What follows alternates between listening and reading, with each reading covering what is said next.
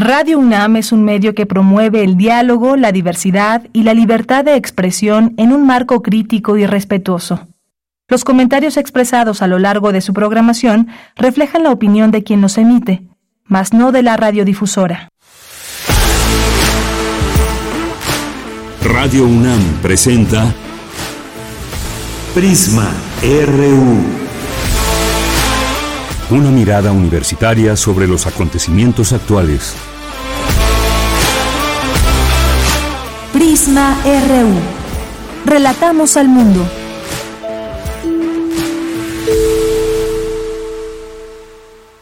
¿Qué horas son mi corazón? Te lo dije bien clarito. Permanece a la escucha. Permanece a la escucha. Muy buenas tardes, pues sí, qué horas son para muchos, se les hizo una hora temprano, le ganaron una hora al horario, pues es que algunos teléfonos sí adelantaron la hora del horario de verano, otros no, los que estaban en lo correcto, pero bueno, así sucedió el día de ayer. Lo, lo bueno que fue domingo y ahora quizás ya muchos en sus días de asueto ya se pusieron al día con el horario normal, ya no cambia el horario, es el mismo que teníamos, ya estábamos acostumbrados después de muchos años de cambiar el horario en estas fechas, pero ahora pues se queda así. Y eso pues nos recuerda nos recuerda esa canción de Manu Chao.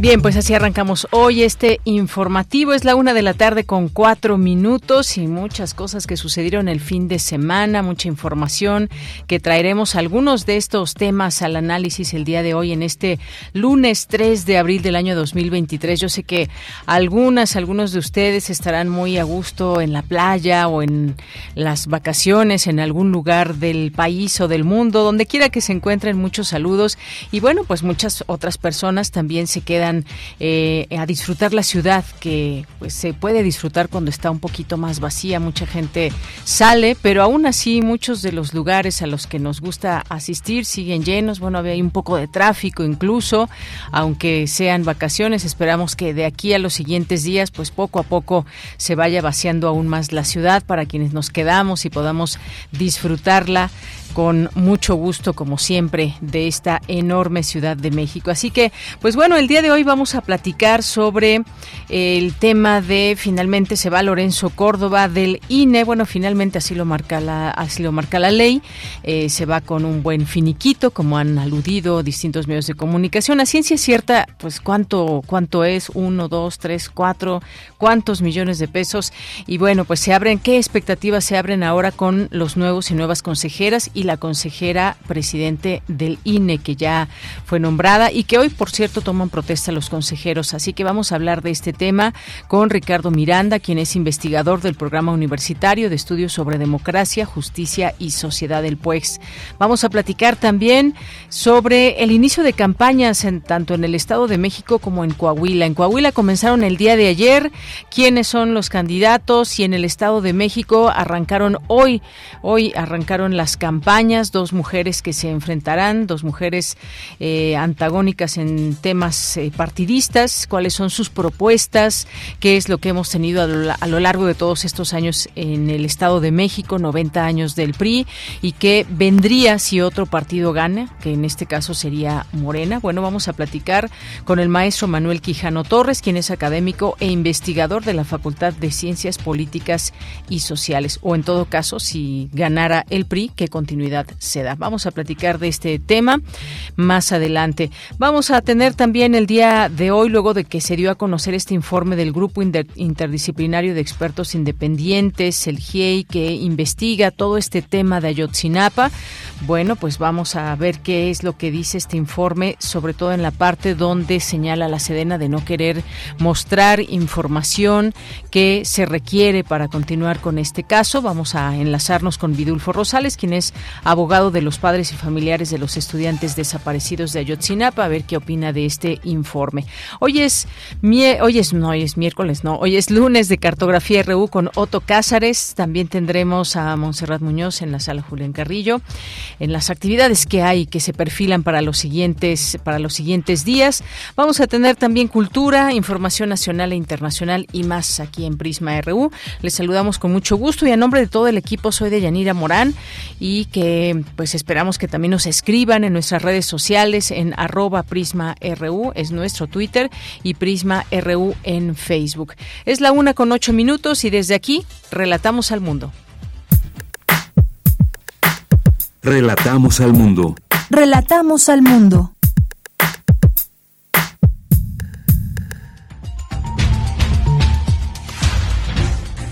Bien, en la información universitaria en ese 3 de abril, con el objetivo de proteger la libertad de expresión y los datos personales de usuarios de redes sociales, presenta la UNAM el Decálogo de los Derechos Digitales. Analizan en la obra Feminismos, Justicias y Derechos frente al neoliberalismo aportes para la reflexión crítica, las acciones del movimiento feminista en los últimos años. La carencia en la atención sanitaria, principalmente en los estados del sur, representa uno de los retos más importantes para el sistema de salud en México, señaló el doctor Jesús Anse Rodríguez, director del Centro de Investigación y Desarrollo en Ciencias de la Salud. En la información nacional, el presidente Andrés Manuel López Obrador aseguró que no habrá impunidad en el caso de desfalco del organismo de seguridad alimentaria mexicana. Esto es lo que dijo el presidente al respecto. Nosotros no somos tapaderas de nadie. Yo tengo una opinión de él buena.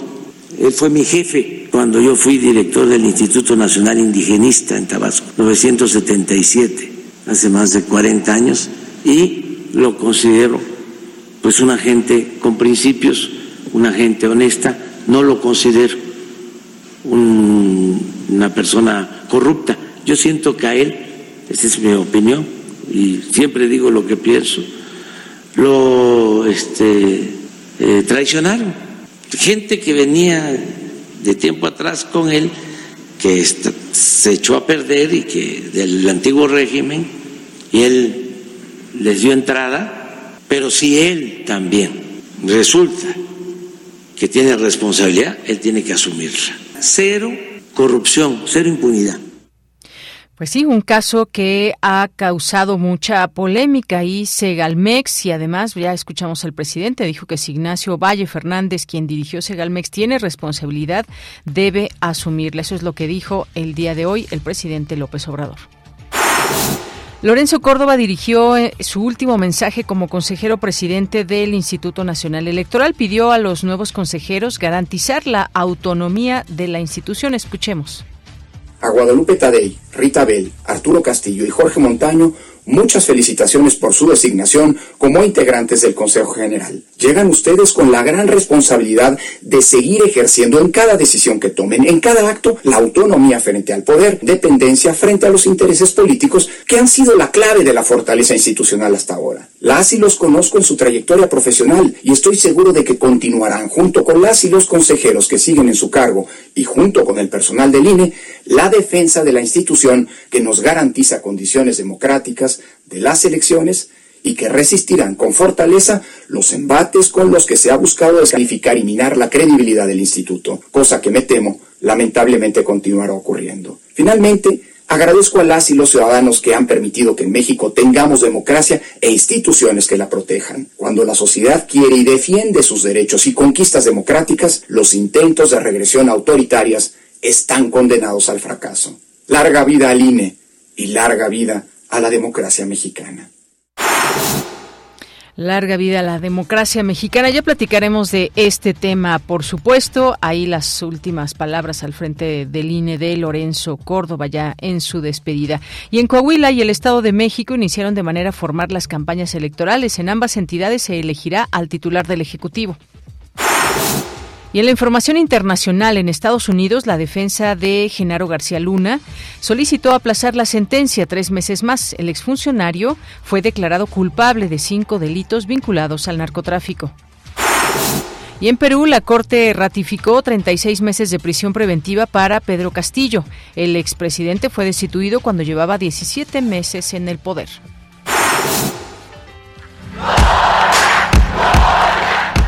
Campus RU.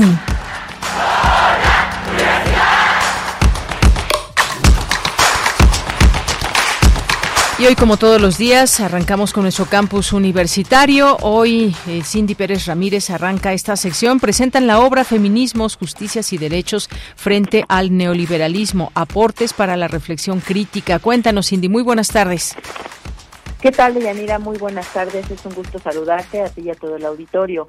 ¿De qué manera se relacionan los feminismos con las justicias, el poder estatal, los aparatos carcelarios y el derecho? ¿Cómo se concreta esta relación en el contexto del neoliberalismo latinoamericano? Los textos reunidos en este libro coordinado por la doctora Lucía Núñez cuestionan las acciones del movimiento feminista en los últimos años y se preguntan si estos avances han reproducido jerarquías de género, clase, raza, etnia y sexualidad. En un contexto en que las protestas feministas se han exacerbado, ante la inacción de un Estado que responde con descalificativos y represión y en que un gran sector del feminismo promueve y defiende estrategias punitivistas, es necesario mantener activa y vigente una perspectiva crítica respecto del accionar de los feminismos en el ámbito jurídico. Escuchemos a Lucía Núñez, coordinadora de la obra, durante la presentación realizada en el Centro de Investigaciones y Estudios de Género de la UNAM. Las profesoras feministas tenemos en nuestras manos el formar con igualdad, esperanza y dignidad a nuestras alumnas, a interpelarlas a que reproduzcan la cadena de prácticas de practicar otra manera de compartir el conocimiento y las experiencias, desde el cariño, el respeto y la confianza. Puede que algunas de nuestras alumnas nos olviden, que no valoren cuando uno abandona la petulancia jerárquica que abunda en las prácticas de enseñanza o que decidan enterrar la enseñanza feminista y se alejen y se, y, se dejen llevar por las prácticas patriarcales de la competencia, el egoísmo, el individualismo de un mundo injusto y desigual en el que vivimos. Otras nos recordarán y ahí quedará la semilla que florecerá. Los siete capítulos que componen este volumen buscan entrelazar y discutir teorías feministas en torno al poder estatal y los aparatos punitivos, así como sus efectos en la vida de las mujeres, entendidas en sus múltiples diversidades. ¿Con qué visión de las mujeres fundamos nuevos derechos? ¿Qué es la justicia para las mujeres? Para cuáles mujeres son algunos de los cuestionamientos que las autoras buscan responder. Es Marta Lamas, antropóloga y académica del Centro de Investigación y Estudios de Género de la UNAM. Apostar por la transformación social y la justicia, y no por el castigo y la venganza, conlleva una comprensión radical de que las violencias tienen un origen estructural y que individualizar sus causas no sirve más que para desgarrar los lazos comunitarios. Lamentablemente hoy en México, la promoción de soluciones punitivas por parte de algunas colectivas feministas es un giro que alimenta viejos moralismos patriarcales, pues según su lógica, las mujeres somos siempre víctimas vulnerables, lo que va de la mano de propuestas conservadoras. Deyanira, pues este libro pone en duda aquello que buena parte del movimiento feminista ha construido e impulsado durante los últimos años y se hace la inquietante pregunta de si aquello que durante tanto tiempo fue una victoria hoy puede significar la reproducción de las jerarquías de género, clase, raza, etnia y sexualidad. Este es mi reporte. Cindy, muchas gracias y buenas tardes. Muy buenas tardes. Bien, continuamos ahora con mi compañera Virginia Sánchez. Expertos analizan y reflexionan en torno al sistema de salud en México. Cuéntanos, Vicky, muy buenas tardes. Hola, ¿qué tal, Deya? Muy buenas tardes a ti y al auditorio de Prisma RU. En el año 2020, con una población de 126 millones 14 mil 24 habitantes, el 73.5% contaba con alguna afiliación a servicios de salud, de los cuales el 97.7% estaba en algún servicio público y el 2.3% en servicio privado.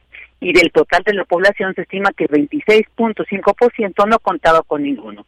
En cuanto a las instituciones, el INS es el que más atiende, le siguen el ISTE, Pemex, Sedena y Marina, el INSABI, Seguro Popular y ahora Nueva Generación, así como el sistema privado y en las instituciones universitarias.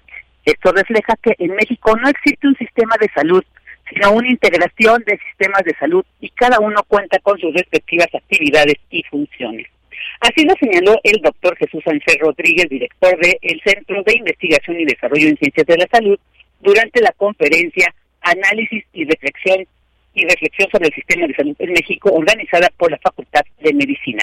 Ángel Rodríguez resaltó también que algo que afecta y se evidenció durante la pandemia es la carencia en los diferentes estados. Escuchemos lo que dijo al respecto.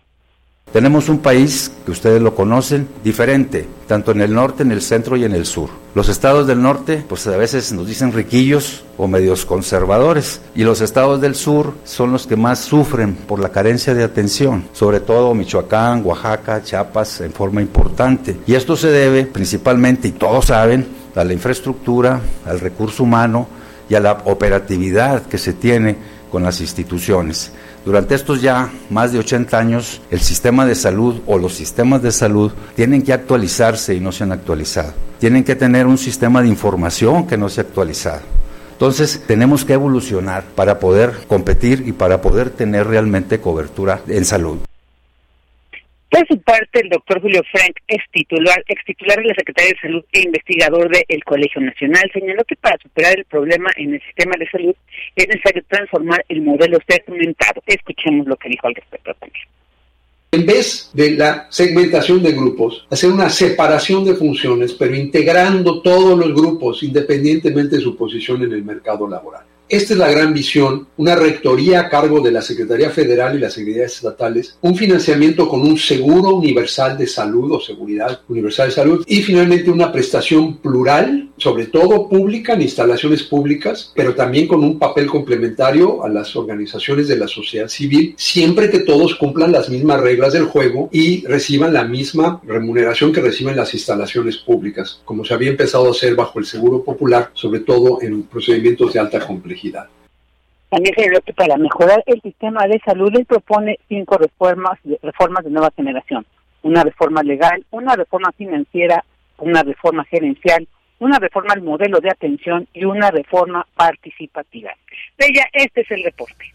Vicky, muchas gracias y muy buenas tardes. Buenas tardes. Bien, vamos ahora con Dulce García porque presentan el decálogo de los derechos digitales para democratizar las redes sociales. Cuéntanos, Dulce, muy buenas tardes. Así es, Deyanira, muy buenas tardes a ti al auditorio. Deyanira, el surgimiento de redes sociales como Facebook, Twitter y YouTube despertaron en la ciudadanía la esperanza de contar con espacios para la participación política y la emancipación social. Pero el comportamiento de estas plataformas privadas suele atentar contra la democracia, debido sobre todo a la comercialización de los datos personales. Por ello, es necesario defender los derechos ciudadanos, para que no continúe el abuso de poder de parte de estas empresas. Es así como surgió el Decálogo de los Derechos Digitales en las redes sociales, iniciativa colectiva que propone una serie de reformas legales para garantizar los derechos humanos en el espacio digital. Durante la presentación de este decálogo de Yanira, el doctor John Ackerman, director del Programa Universitario de Estudios sobre Democracia, Justicia y Sociedad, Digo que con esta iniciativa se busca defender la democracia y el Estado de Derecho. Escuchemos de qué manera. Eh, nuestra convicción es que ya es hora de poner un alto a los abusos, abusos de estas grandes empresas transnacionales que en un momento dado nos ofrecieron y siguen ofreciendo un espacio para el debate, la discusión, aquellas benditas redes sociales que todos celebramos, que nos permitieron este, romper con el cerco mediático en los exenios anteriores, pero que en los últimos años se han vuelto unos verdaderos monstruos depredadores, que vienen a lucrar con nuestra información personal que vienen a este, operar en una especie de ley de la selva. Deyanira, este decálogo atiende al derecho de la libertad de expresión y réplica en redes sociodigitales, al derecho a la protección de los datos personales generados en las plataformas, el derecho a espacios de veracidad y libres de desinformación, el derecho de las infancias a su protección en las redes sociodigitales, así como el derecho a la protección frente a actos de las redes sociodigitales. En ese sentido, Julián Atilano, coordinador académico del Tlatelolco Lab, anunció que el sitio web del Decálogo ya está abierto para recibir comentarios, propuestas y retroalimentación de la ciudadanía en general. Vamos a escucharlo. Es un espacio en donde la ciudadanía se conecta, lee el Decálogo a profundidad, el punto que le interese a esta persona lo puede comentar. Puede decir, mira, Yo soy, no sé, experto en infancias y considero que se puede mejorar este punto. En México básicamente no hay regulación. Tenemos una ausencia importante de regulación y además elegimos estos 10 puntos porque son temas transversales en términos de la vida pública mexicana. Son temas que nos atañen, son temas importantes y que cada uno tiene su propia consecuencia. Y bueno, Deyanira, los otros cinco derechos que busca proteger este decálogo son el derecho a la transparencia de propaganda electoral difundida por las redes sociales, el derecho al conocimiento de los criterios para la disposición de contenido, el derecho a la no discriminación y a una vida libre de violencia en redes sociodigitales, el derecho a la ciberseguridad y el derecho a la identidad en las redes sociodigitales. Cabe resaltar que se busca que este decálogo pueda convertirse en una iniciativa de ley que proteja la libertad de expresión y los datos personales de usuarios de redes sociales, así como eh, brindar herramientas contra la manipulación informativa y otros abusos de las grandes plataformas privadas. Este decálogo se puede consultar en la página web del programa Universitario de Estudios sobre Democracia, Justicia y Sociedad de la UNAM. Es la información que tenemos. Bien, Dulce, muchas gracias y muy buenas tardes. Gracias a ti, muy buenas tardes. Muy importante también conocer este decálogo de los derechos digitales. Vamos ahora a otro, a otro tema que vamos a ampliar también con una entrevista porque ya se eligió a los nuevos consejeros y a la presidenta del Instituto Nacional Electoral que además rinden protesta el día de hoy. Luis Fernando Jarillo nos tiene la información. ¿Qué tal Luis Fernando? Muy buenas tardes. Muy buenas tardes de Yanira a ti y a todo el auditorio de Prisma RU.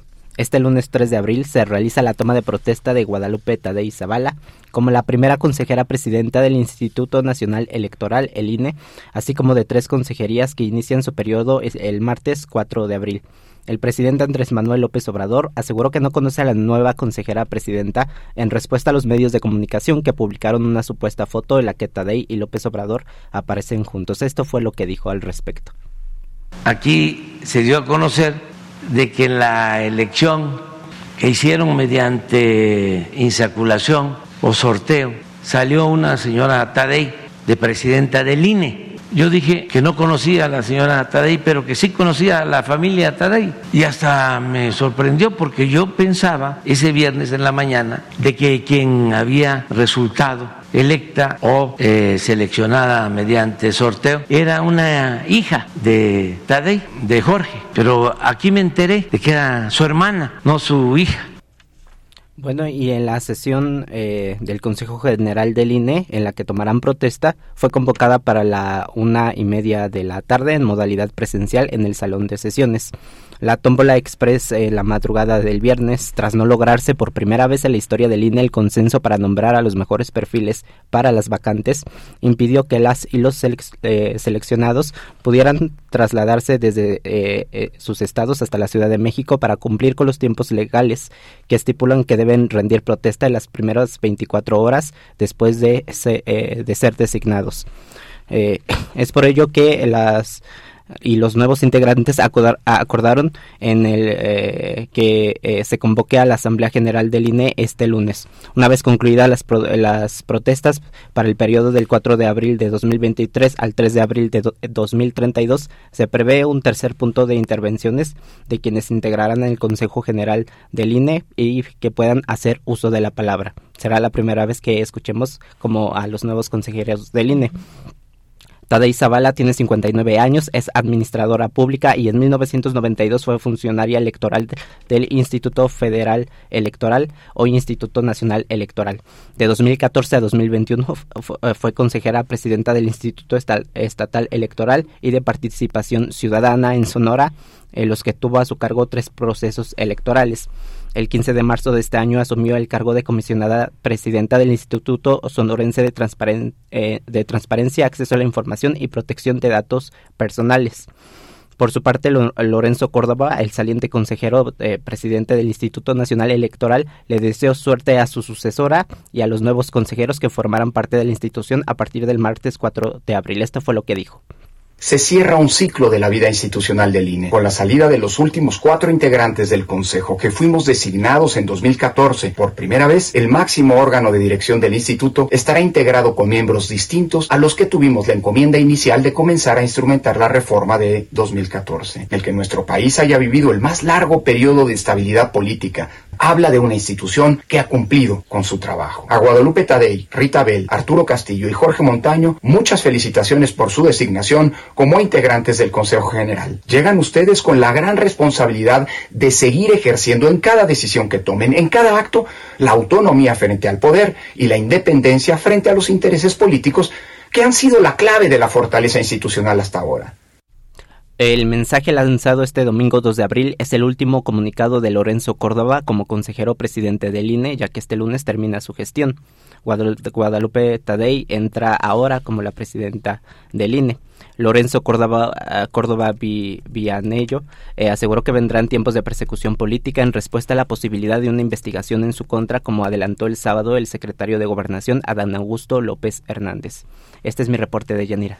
Muy bien, pues muchas gracias Luis Fernando. Muy buenas tardes. Hasta luego. Hasta luego. Prisma RU. Relatamos al mundo. Bueno, continuamos con este tema, luego ya de esta información que nos dio a detalle Luis Fernando Jarillo en torno a esta elección que hubo de consejeros electorales por sorteo y en donde Guadalupe Tadei surgió como la nueva consejera presidenta. Hablemos de este tema, ya está en la línea telefónica Ricardo Miranda, quien es investigador del Programa Universitario de Estudios sobre Democracia, Justicia y Sociedad del PUEX. ¿Qué tal, Ricardo? Un gusto saludarte de nuevo Buenas tardes. ¿Qué tal, Deyanira? Buenas tardes. El gusto es mío. Un saludo a toda la audiencia. Gracias, gracias, doctor. Pues preguntarle sobre este tema, ahora que escuchábamos ya las palabras de despedida de Lorenzo Córdoba, eh, ¿qué, ¿qué puerta se abre para el INE? Ahí les pide defender la democracia, debe defender la autonomía del INE. ¿Qué, qué, eh, qué puerta se abre? ¿Qué se vislumbra para lo que sigue, que además tiene en sus manos próximamente, pues la realización de esta eh, elecciones, tanto del Estado de México, Coahuila y en 2024, ni más ni menos que la elección presidencial. Es correcto, pues mira, yo creo que se viene un gran reto para el INE, dado el estado en el que lo deja precisamente el doctor Lorenzo Córdoba.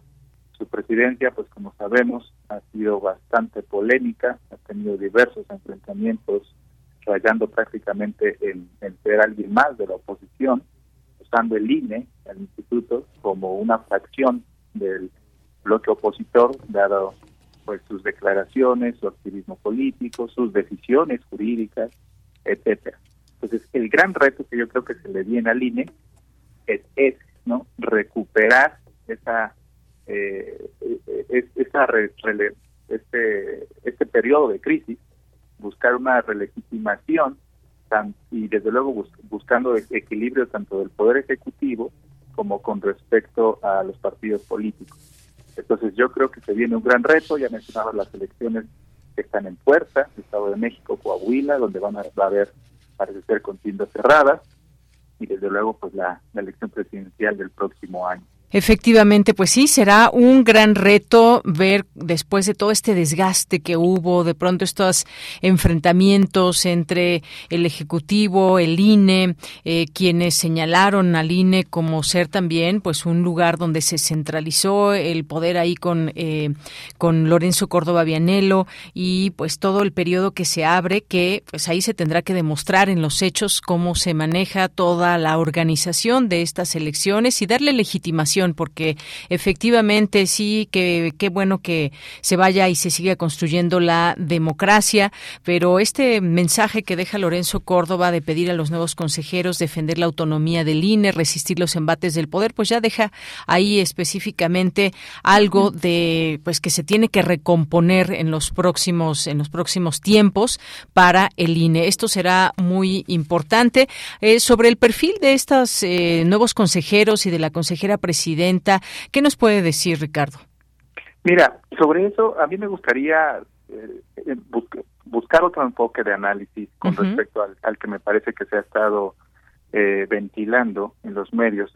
justamente ven su, su perfil, su trayectoria personal, sus, sus cercanías con el, el partido del gobierno, su, eh, pues sus, O de su sus familia. familiares, ¿no? Que ocupan ciertas posiciones.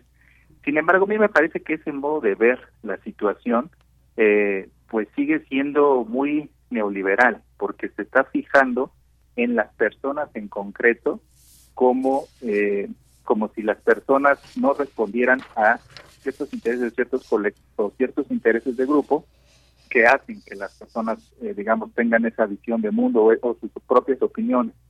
No es porque se forme parte de una familia que se tienen intereses comunes, sino al revés, porque se tienen intereses comunes es porque se forma parte de una familia o incluso otro tipo de grupos, como grupos políticos, grupos empresa- empresariales, etcétera.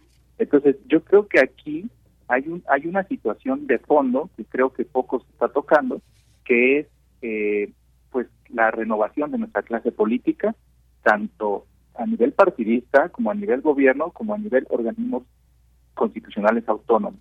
Todos los consejeros que llegan tienen mucha experiencia en la materia electoral, están respaldados por una amplia trayectoria, pero pues dado que salen nuevamente estas estas cercanías con familias y cuando uno se fija pues la forma en que en que fueron educados, han crecido en el servicio público, etcétera, pues se ve que digamos forman parte todavía de, de la clase política, pues digamos burocrática, que ve la función electoral solamente desde un punto de vista muy tecnocrático y que falta un poco más de vocación de transformación, vocación social, que pudiera sacudir al INE de esta inercia que viene desde mucho antes de Lorenzo, pero como Lorenzo Córdoba se ha profundizado y pues hace falta eso, ¿no? Nuevos liderazgos, nuevos perfiles, una nueva manera de entender la institución electoral. Hay, hay un artículo muy bueno que yo recomendaría de Federico Anaya, el profesor Federico Anaya, en la Jornada San Luis,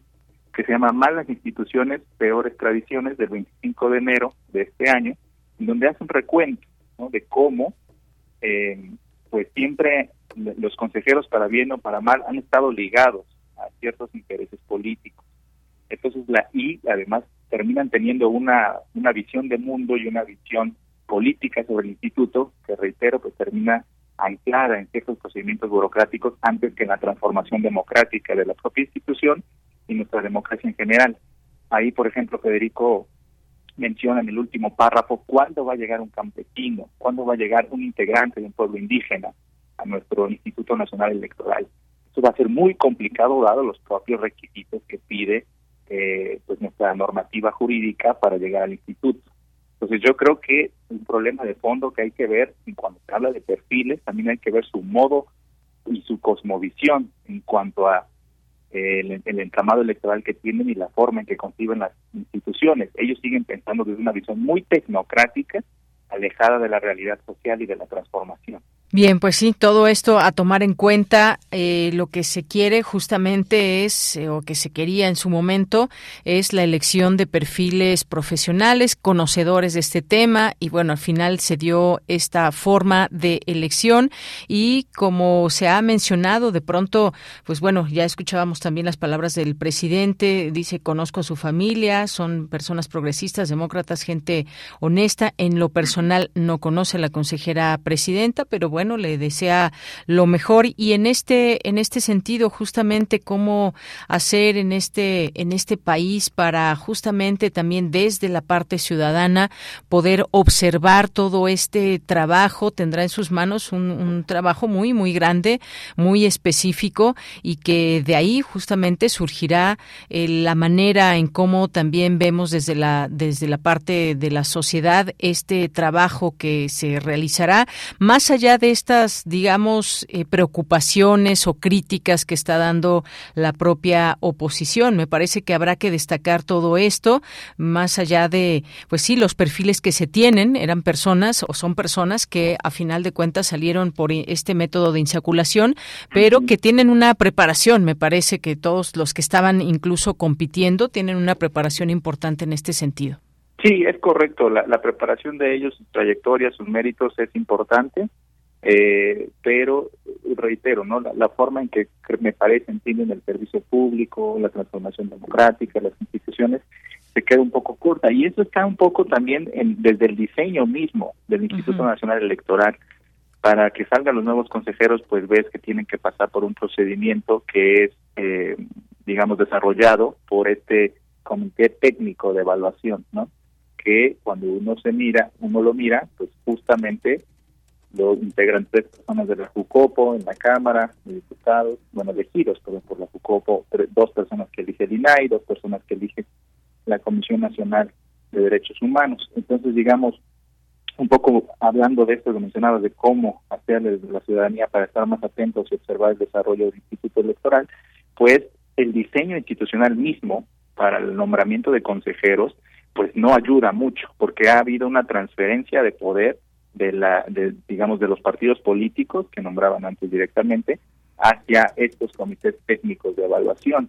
Cuando uno mira los integrantes de los comités técnicos de evaluación, tienen muchos vínculos, y aquí reitero nuevamente el artículo del profesor Federico Anaya que, Anaya que mencionaba, ahí él hace toda una relatoría de cómo los integrantes del comité técnico desde que se instauró en 2014 pues tienen vínculos con el con con los partidos políticos y hay una transferencia de poder entonces de los partidos políticos a élites académicas o a élites de la sociedad civil.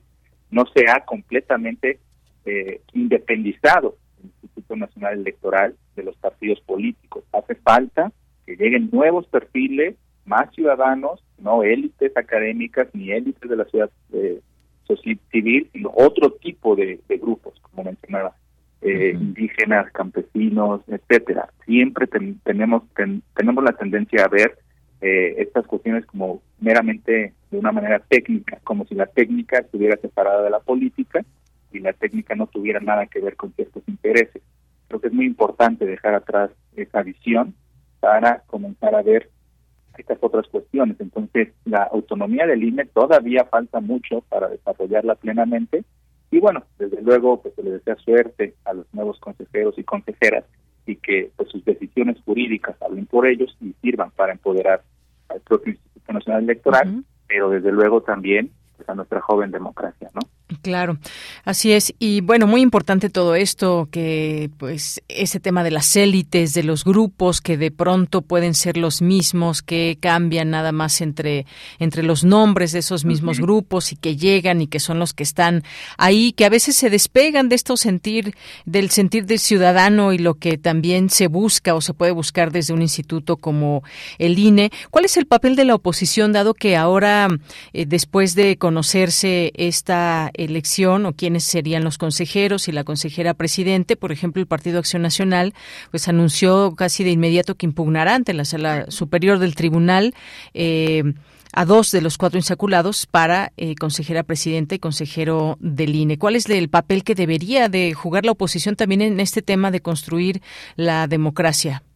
Claro, pues es importantísimo el papel que tiene que jugar la, la oposición. Sin embargo, pues la oposición que tenemos está pues pareciera que no se enteraron de lo que sucedió en el 2018.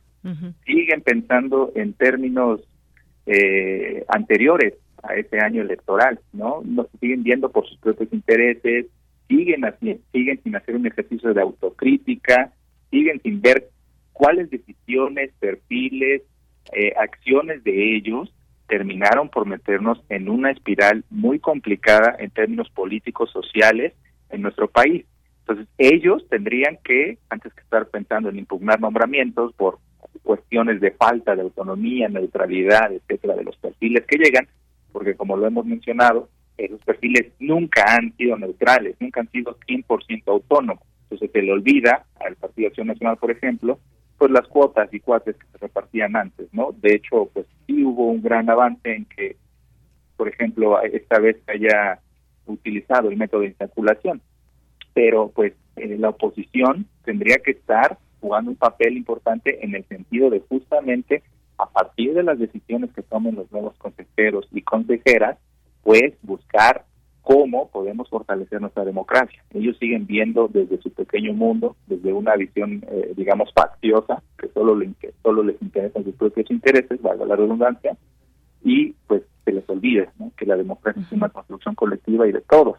Entonces, su papel es importantísimo, pero mucho me temo que la oposición que tenemos hoy en día, pues, como lo ha sido en los últimos años, desde el triunfo del presidente López Obrador, pues no abona, no abona a la construcción de una democracia robusta. Por ejemplo, se opusieron al plan A de la reforma electoral del, del presidente López Obrador, donde, entre otras cosas muy interesantes, pues venía la idea de elegir democráticamente, que sea el voto de la ciudadanía quien directamente decida quiénes serían los nuevos consejeros y consejeras del INE. Entonces, ellos tendrían que estar pensando en reformas, mecanismos y perfiles que transformen de, de, de manera verdadera y consoliden la autonomía del INE para empoderar nuestra democracia y a los grupos vulnerables. Así es, parecería que el papel de la oposición, digo parecería por lo que estamos viendo, no por algo que yo piense, sino en los hechos como se están mostrando, que, que su papel es solamente ir en contra ahora de todo lo que tenga que ver con, eh, con el Ejecutivo, o en este caso, o en este caso que no tiene que ver con el Ejecutivo, que fue una decisión ya pues todo el proceso ya lo hemos comentado. Parecería que más allá de las propuestas para generar justamente eh, un fortalecimiento de la democracia, se la pasan en esa, eh, pues en esa parte solamente en su nube criticando y eso no abona en nada, me parece, eh, hacia la ciudadanía. Veremos qué papel sigue jugando o no la oposición en este sentido, pero sí sería un tanto preocupante porque ahora habrá que trabajar. Esto ya no va a haber cambios, habrá que trabajar en estas nuevas decisiones que ya se tienen o en esta forma, en esta insaculación que se dio a conocer con consejeras, consejeros y pues vamos a ver de aquí en adelante cómo se va armando todo esto de la democracia y esto de cara a elecciones tan importantes que tenemos en puerta. Pues muchas gracias, eh, doctor eh, Ricardo, gracias por estar aquí. No sé si quiere agregar algo más. Pues simplemente eh, hacer un llamado, muchas gracias Deyanira, a pues a la oposición, que comiencen a construir un proyecto político que esté en concordancia con el fortalecimiento de nuestra democracia y con las demandas que exige nuestra sociedad. Por ejemplo, no hay ninguna crítica, después de cuatro años, siguen sin hacer una crítica al modelo neoliberal. Es increíble, ellos lo construyeron y que ahora no se den cuenta de lo que construyeron y no lo critiquen. Ni una sola vez han, criticado el modelo neoliberal. Ahí tendrían, digamos, un espacio de oportunidad para crecer y comenzar a atender realmente las las demandas de fondo de la ciudadanía. Y bueno, pues ojalá lo que venga fortalezca el Instituto Nacional Electoral y su autonomía. Un gusto pues estar contigo y la audiencia. Gracias, gracias doctor. Bueno, quizás es que no lo critican porque creen que sí hubo muy buenas cosas, pero ¿qué le parece si este este tema lo podemos abordar en otro momento? Se me hace un tema muy eh, muy importante y enriquecedor que podríamos escuchar aquí el análisis sobre este tema. Con gusto. Bueno, pues ya le buscaremos, doctor. Muchas gracias. Hasta luego. Gracias a ti. Hasta luego.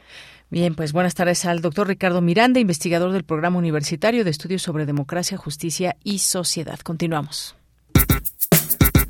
Prisma RU. Relatamos al mundo. Una con 45 minutos. Arrancaron ya las campañas tanto en Coahuila como en el Estado de México, en la entidad del noreste. Además, eh, también se elegirá al eh, Congreso y bueno, pues estaremos aquí muy atentos, muy pendientes de todo esto. Eh, se elegirá el Congreso Estatal allá en el noreste y en el Estado de México. Por primera vez compiten dos mujeres por la gubernatura. Vamos a platicar del tema. Ya está en la línea telefónica el maestro Manuel Quijano Torres, quien es académico e investigador de la Facultad de Ciencias Políticas y Sociales de la UNAM. Maestro, bienvenido, buenas tardes. Muchísimas gracias, Deyanara. Buenas tardes. Eh, gracias por estar aquí. Y yo le preguntaría, pues, ¿cómo arrancan estas campañas? ¿Hay nombres ahí importantes de quiénes van a ser los candidatos, las candidatas? Ahí la gobernadura, gobernatura de, de Coahuila, eh, que arrancó el día de ayer. Y bueno, pues según el, de acuerdo con el Instituto Nacional Electoral en Coahuila, 2.353.648 votantes tendrán derecho al sufragio el próximo próximo 4 de junio, además de que se elegirán a los diputados que conformarán el nuevo Congreso del Estado. Ahí empecemos por Coahuila. ¿Cómo, cómo ve, maestro, allá? Coahuila es un estado eh, históricamente muy importante. No olvidemos que el propio presidente Madero ahí inició su, su, su, su, su candidatura a la presidencia de la República. Si bien redactó el plan de San Luis en San Luis, lo hizo porque su ellos eran de Parras, y eh, Coahuila es un estado altamente revolucionario y de ahí también Venustiano Carranza promulgó el plan de Guadalupe. Eh, Hoy Coahuila está históricamente gobernado por los señores Moreira y están decididos a defender con todo que el PRI sea en esencia tal vez, digo, tal vez el último bastión, ya que en el Estado de México se está echando toda la carne al asador por parte de ambos, eh, de ambas dicotomías. Es decir, lo que usted acaba de decir de Yanira es muy importante porque se ha vuelto una dicotomía. Tristemente hemos regresado al bipartidismo del siglo XIX, en el cual solo hay dos fuerzas. Hoy por un lado está la fuerza de Morena, PT Verde, y en el Estado de México está la otra alianza, que básicamente es PAN, PRI, PRD. Este, en este caso ahí hay un partido eh, local, que es Nueva Alianza, y este y, Movimiento Ciudadano, que no compite en el Estado de México, pero en Coahuila sí. Por lo tanto, lo que estamos viendo en el Estado de México es una dicotomía, mientras que en Coahuila lo que estamos viviendo es una lucha a morir para que el PRI, y esa es la, intención del Partido Revolucionario Institucional, no pierda por lo menos un Estado. Y con algo que usted también dijo muy importante, en el Estado de México las elecciones no son concurrentes, en Coahuila sí, ahí se van a, ahí hay 25 diputaciones.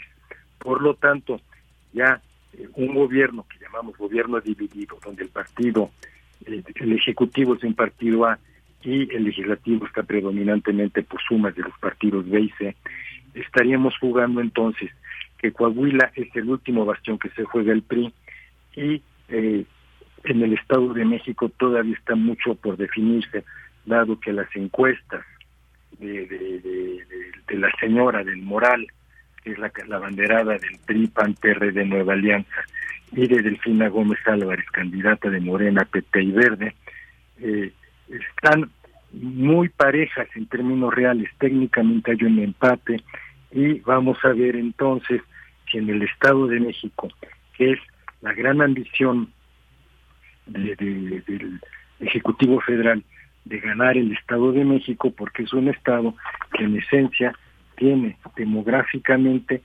19 millones de habitantes, que significan el número de diputados federales el mayor número de diputaciones federales que se ganarían en el Congreso en el 2024. Entonces son dos elecciones con perspectiva al 2024. Efectivamente. Bueno, pues sí, Manolo Jiménez es el candidato de la Alianza Ciudadana por la Seguridad, que nombre suena muy bonito, Alianza Ciudadana por la Seguridad, pero la conforman los partidos Revolucionario Institucional, que es el PRI, Acción Nacional, el PAN y Revolución Democrática, el PRD, que ya les gustó estar juntos en muchos momentos tratando de hacer fuerza, porque pues no nada más no jalan. Eh, bueno, luego está Ricardo Mejía Verdeja, el Partido del Trabajo, y está eh, también... Eh, pues por supuesto el de, el de Morena, Guadiana, que eh, Armando, Guadiana de Morena. Exactamente. Así es, y que bueno, pues sabemos este enfrentamiento que hubo también con el propio Ricardo Mejía Verdeja, porque los dos querían ser el candidato de, de Morena y a final de cuentas pues quedaron separados. Veremos, veremos cómo están las cosas por ahí. Por lo pronto, pues ya, ya sabe usted, en ese tema de las, de las elecciones y de las encuestas, pues depende a veces quién pague más las encuestas o de dónde venga el dinero. Pues ahí, bueno, es, nos da, nos da risa, maestro, pero a poco no es, es verdad que de pronto, pues quien pague la encuesta, pues tiene que salir ganador. En muchas así eh, pasa. otras son más serias que otras, pero... hay que decirlo hipotéticamente. Sí, sí. No, podemos... Pero vean, en efecto, para fines prácticos, quien paga es el que va ganando normalmente. Y pues bueno, en el segundo lugar se habla de que Manolo Jiménez es el puntero en, encuestas. Estoy leyendo aquí una nota del Heraldo, aclaro en este sentido. Eh, y luego en segundo lugar se ubicaría Armando Guadiana. En el caso del Estado de México, por ejemplo, está esta encuesta de Mitofsky. Mitofsky, que también es una encuesta muy famosa en su nombre, da 58% de preferencia a Delfina Gómez, por ejemplo, ¿no? A la candidata de Morena en las preferencias. Correcto. Sí, eh, es, es que por la cercanía de, de, la ciudad capital y la caja de resonancia que tiene la ciudad capital, y el Estado de México prácticamente rodea o envuelve geográficamente a la capital. No olvidemos simplemente que del Estado de México a la Ciudad de México entra una población flotante de cuatro millones de personas o sea, es, es mucho, muy importante esa caja de resonancia y la fuerza que hoy lleva la candidata Delfina es, es significativa en términos que la señora Gómez Álvarez fue secretaria de Educación Pública y tiene, eh, porque el Estado de México en su geopolítica históricamente se divide en tres grandes zonas. Es un convencionalismo lo que voy a decir, pero lo, lo reconocemos como tal. La primera es la del poniente, llamada también Valle de Toluca, que eh, ahí es históricamente priista. La, la otra es el corredor que empieza en Aucalpan, aquí en el Toreo, y termina para fines prácticos en Tepoztlán o Cuautitlán, que ese históricamente eh, es, eh, ha sido panista, un corredor azul, como se le dice convencionalmente, y que tiene una gran, un gran asentamiento de clases medias eh, eh, azules. Y luego está el este, donde está Chalco, donde está Texcoco, y donde está nada más y nada menos que Ecatepec, que es el municipio más poblado del país, en términos absolutos y en términos relativos por metro cuadrado. Por lo tanto, esos resultados que nos plantean los hacen aplanando al Estado de México. Eh, habría que ver las encuestas cómo están en el oriente, en el centro y en el poniente del Estado de México, porque el Estado de México en, el- en la parte oriente es que, la que tiene mayor número de población demográficamente hablando.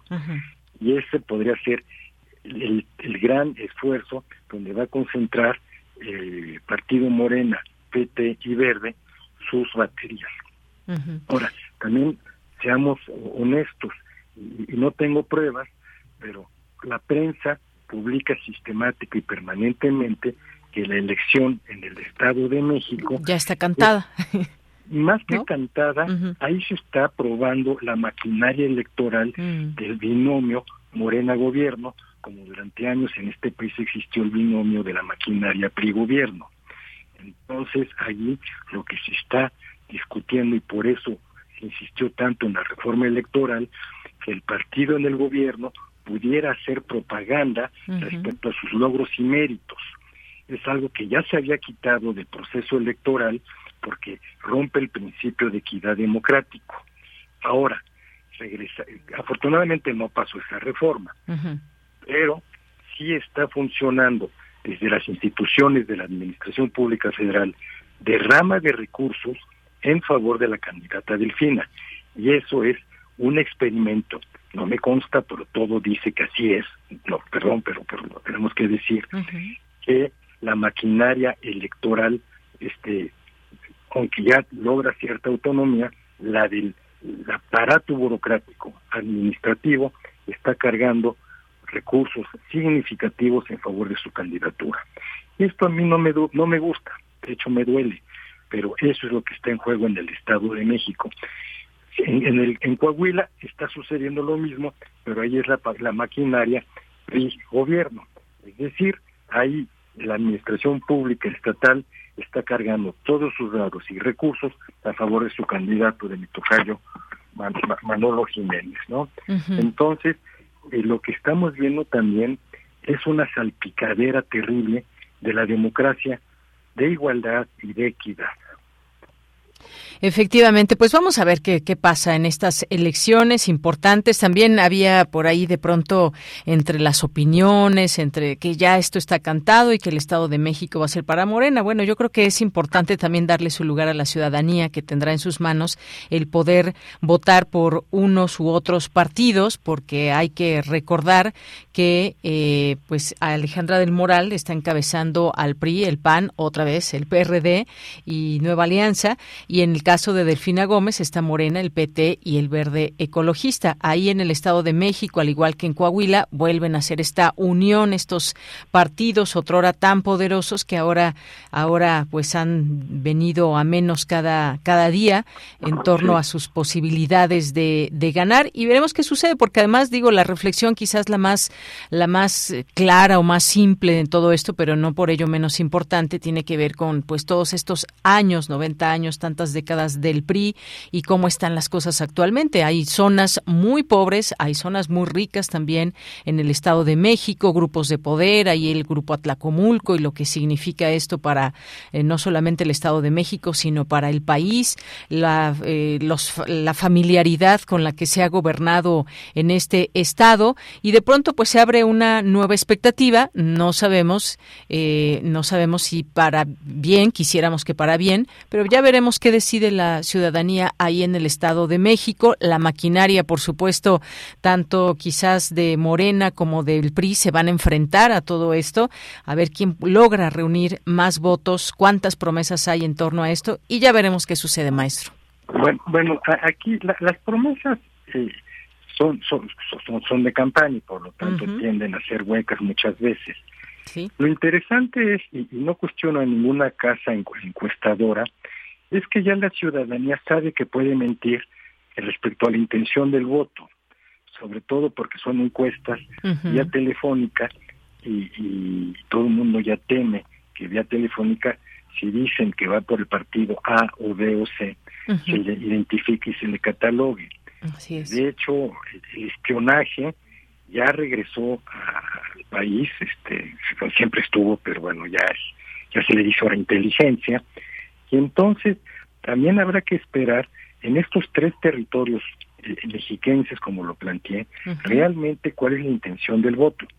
En Coahuila, que Coahuila concentra básicamente en Torreón, Saltillo y, luego algunas ciudades significativas como Piedras Negras, pero Coahuila también es un estado con un 60-65% de población urbana.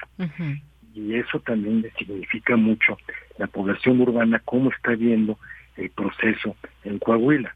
El hecho de que el candidato Manolo Jiménez hable de seguridad es porque es una zona fronteriza con un alto con una alta criminalidad y con un alto trasiego de droga y tristemente de personas. Por lo mismo, habrá que ver estas ciudades cómo van a votar y, porque se van a llevar el 60-70% del padrón. Y, no olvidemos tampoco que Torreón y Saltillo han estado gobernados por el PAN cuando fueron oposición PAN y PRI.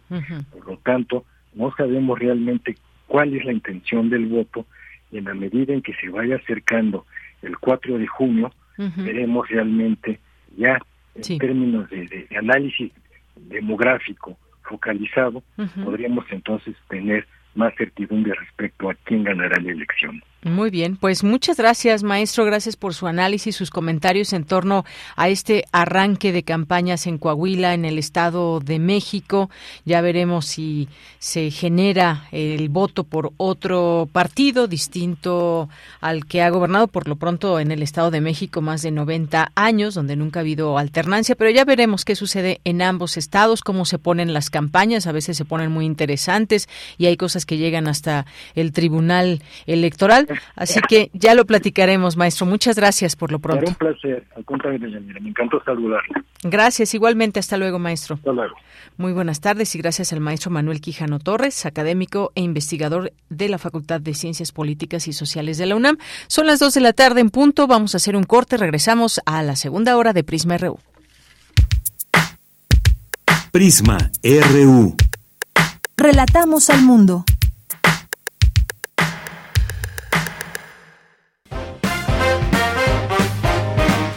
cuando yo le puse el nombre a la colectiva, me decían, ¿por qué musas? Si las musas inspiran a los hombres, inspiran a los pintores, a los, escritores. Yo respondí, es que esta vez somos mujeres inspirando mujeres. Seguimos construyendo igualdad. Sintonízanos este miércoles a las 10 de la mañana. Tenemos como invitadas a las sonideras Musa Mayor, Lupita la Cigarrita y Mamá Duende, que nos hablan de las musas sonideras. Escuchar y escucharnos. Construyendo igualdad. Onceava temporada. Usar el transporte público en la Ciudad de México es arriesgar tu vida. Viajar en metro en la CDMX es de alto riesgo por la falta de mantenimiento y construcciones mal hechas del desgobierno de Morena. Cuando sentimos el impacto por atrás y empezó a salir harto humo. Yo pensé que el metro se iba a prender todo. Dijo que eran 15 muertos, eran más. Ya han muerto al menos 29 personas y cientos de heridos tan solo en los últimos tres años. Cambiemos la CDMX. Sí hay de otra. PAN. Si no quieres quedar peor que una piedra, mejor no consumas crack o piedra. Consumirla daña tu cerebro y tu corazón, causando ansiedad y paranoia. Ahora el narco le añade fentanilo, para engancharte desde la primera vez. Y el fentanilo mata. No te arriesgues. Si necesitas ayuda, llama a la línea de la vida, 800-911-2000. Secretaría de Gobernación.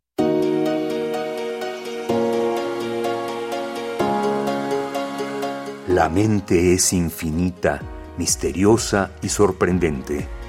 Entender qué pasa dentro de ella es una odisea.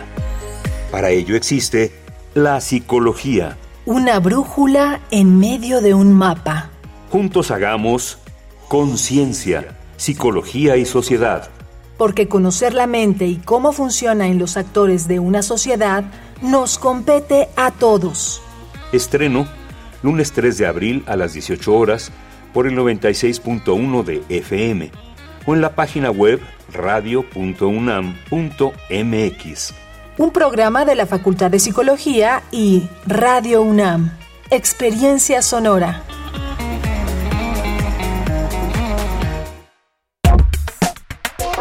Tu opinión es muy importante. Escríbenos al correo electrónico prisma.radiounam@gmail.com.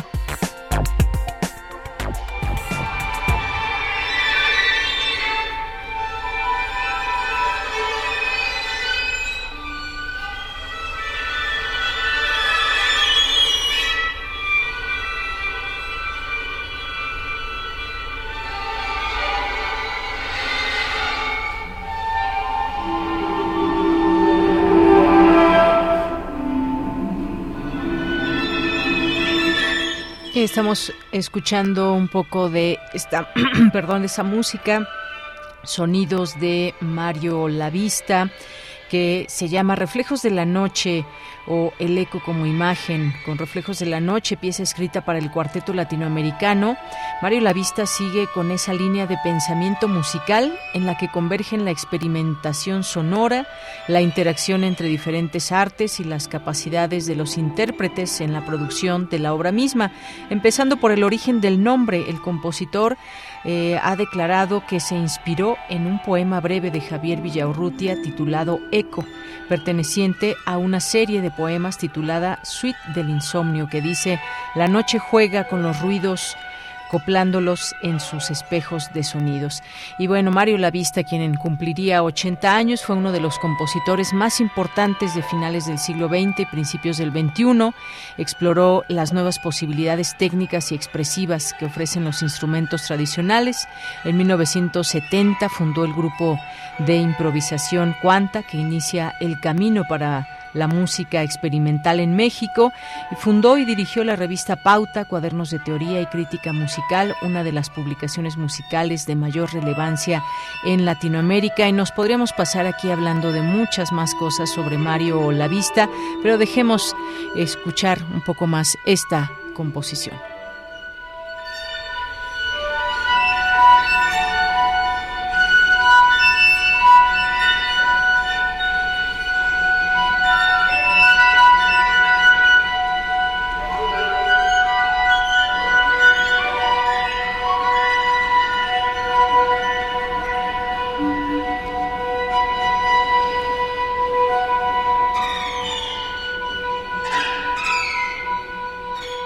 Reflejos de la noche. Y bueno, con, esto nos vamos ahora a enviarles saludos a todas las personas que nos están sintonizando a través del 96.1 de FM y en www.radio.unam.mx. Y gracias a quienes también eh, nos dejan leerles a través de nuestras redes sociales, ya sea a través del Twitter o el Facebook, arroba Prisma RU y Prisma RU respectivamente. Gracias a Jorge Fra, que se hace presente por aquí en Twitter, a Martelena Martelena Valencia. Saludos y gracias por estar en vivo. Pues aquí estamos, Martelena Valencia. Muchas gracias, muchos saludos. Eh, Jorge Fra, lo mencionábamos, Abelina Correa, Mario Navarrete, muchas gracias. José Ramón Ramírez, estupenda lectura. Nos dice también aquí por eh, esta información que se publica desde el CIEG. Muchas gracias, José Ramón. Muchos saludos.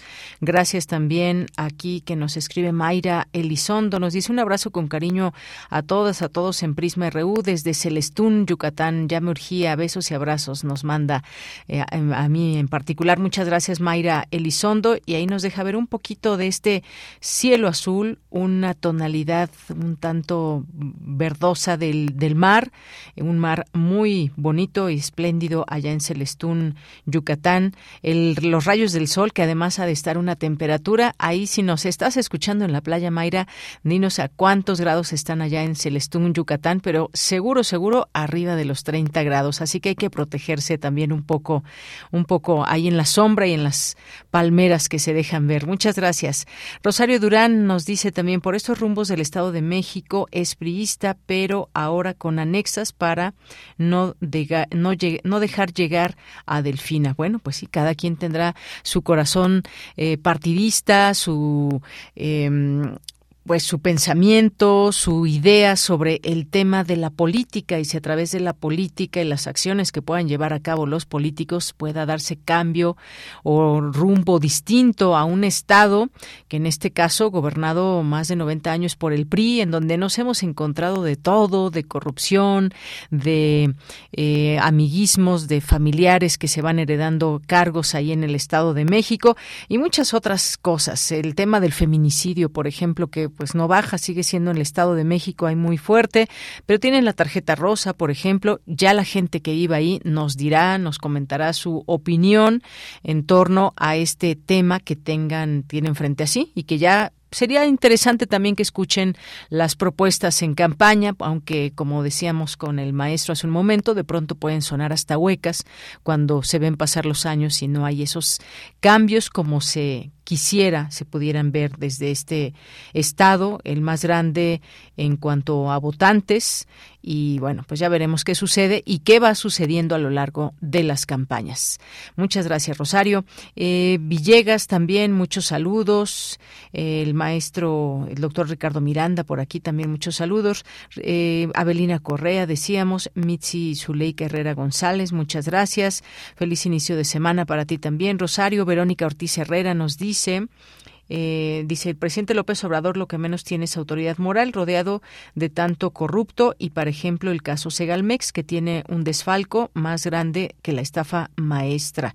Muchas gracias, dice aquí Marcelo Ebrard, eh, Claudia Sheinbaum con la línea 12 y Francisco Garduño con la muerte de 39 migrantes. Pues sí, cuántas cosas suceden y las responsabilidades que tienen que ser muy claras y contundentes. Muchas veces, pues en una red de corrupción no se necesitan dos o tres personas, ¿no? Se necesitan muchas más personas que de pronto pues no no eh, no atienden a todos estos no no es un llamado la honestidad no es un llamado la honestidad es algo que debemos de generarnos todos los días y más cuando se llega a cargos públicos tan importantes donde se manejan grandes cantidades de dinero pues sin duda quisiéramos que hubiera mucho más claridad transparencia y todo. Ojalá que todo quien haya tenido algo que ver con Segalmex, pues caigan y todo este tema también del Instituto Nacional de Migración, pues vaya cambiando. Hay muchas muchas reticencias que no pueden cambiar y deberían ya estar cambiando a estas alturas. Gracias, Verónica. Gracias a nuestras amigas y amigos del PUEX. Andrés Mar, que nos dice, hola equipo y auditorio de Prisma RU, gracias por la información de hoy. Los escucho mientras lavo mi ropa. Pues muy bien, Andrés Mar. Te muchos, muchos saludos y que todo salga bien. Ahí lo bueno que hay mucho sol para que se seque pronto la ropa. Gracias. Jorge Morán Guzmán nos dice las elecciones del Estado de México serían un primer evento para ver la actuación del INE, sí, ya estaremos ahí muy con mucha atención eh, vigilando con ojo ciudadano. Gracias, Jorge. Eh, Raíces de Sauce también muchos saludos. Jorge nos dice el neoliberalismo ha dañado mucho a la convivencia familiar y por ende la social. Muchas gracias. Eh, también Jorge que nos dice no tuve confusión del horario de verano. Creo que mi reloj biológico me reclamaba su funcionamiento normal. Sí, es que efectivamente nuestro nuestro horario reloj biológico nos ayuda mucho si ya nos levantamos todos los días a cierta hora, nos acostamos a cierta hora, más o menos con regularidad, pues ya nuestro reloj biológico es el mejor de todos. Gracias, Jorge, que nos manda saludos aquí a todo el equipo. Ana Guzmán, también muchos saludos. A Mario Navarrete. Otto Cázares Ciarde es que es verdadera. Aquí parte de lo que nos dice de su eh, cartografía. En un, en, un rato más lo tendremos aquí sobre censura, pornografía y llamas. Su cartografía de hoy, por ahí de las 14.35 horas. Gracias, Otto. Y aquí te escucharemos en un momento más. Gracias a Paloma G. Guzmán, manda muchos saludos. Analí Arias, Arias nos dice saludos, estimada de ella. yo no tuve confusión, mi teléfono no cambió la hora. Muy bien, qué bueno, Analí Arias. Algunas computadoras, todo fue un, un relajo para muchas personas que, pues bueno, no, no, no pensaron de esta mala jugada que harían algunos aparatos. Misael Neotécnico dice me gusta Prisma RU, muchas gracias. Y bueno, por la canción que decíamos hace un momento con la que abrimos de, de Manu Chao de Me Gustas Tú. Muchas gracias, me gusta Prisma RU, Me Gustas Tú. Muchas gracias, Misael. Te mandamos muchos saludos. César Soto, buen lunes sonoro e inicio de vacaciones para algunas personas. Eh, Sí, disfruten las vacaciones, quien tiene vacaciones en estas fechas. Y los de la SEP, pues se van dos semanas, muy, muy buen tiempo para disfrutar de su ciudad o donde quiera que se encuentren, de las vacaciones, lo que quieran que ustedes hagan, que la pasen muy bien.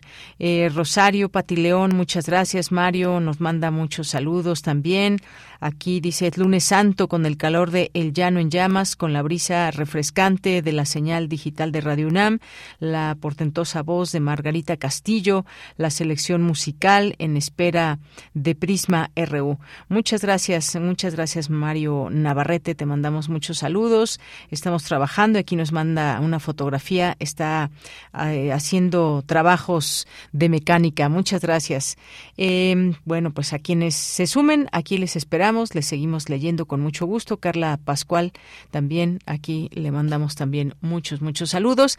Y a ver quién llegó más. Por último, Jorge Fra nos dice, hola, buenos días, más bien buenas tardes, Jorge. Espero que no tengas ahí mal tu, tu horario. Dice a todo el equipo de Prisma RU y en especial a Deyanira. Muchas gracias por lo que a mí toca, Jorge.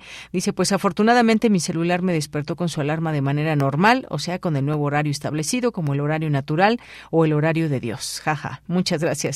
Eh, Isaac también, muchos saludos. Mayre Elizondo ya nos está escuchando desde Celestún y nos dice que están en 33 grados allá en Celestún, Yucatán. Muchas gracias, Mayra. Pues eh, una bebida refrescante no caerá mal, muy, muy fría. Pues te, te mandamos muchos saludos y te, bueno, pues nos da un poco envidia. Bueno, a mí sí, por lo menos. Hablaré por mí solamente, estar en la playita y bueno, disfrútalo por nosotros. Edgar Bennett también nos manda muchos saludos. Gracias, Edgar. Y nos vamos a la información en esta segunda hora. México es un país con abundantes recursos en geotermia, calor proveniente del núcleo de la Tierra, útil para producir energía eléctrica. Cindy Pérez Ramírez nos informa.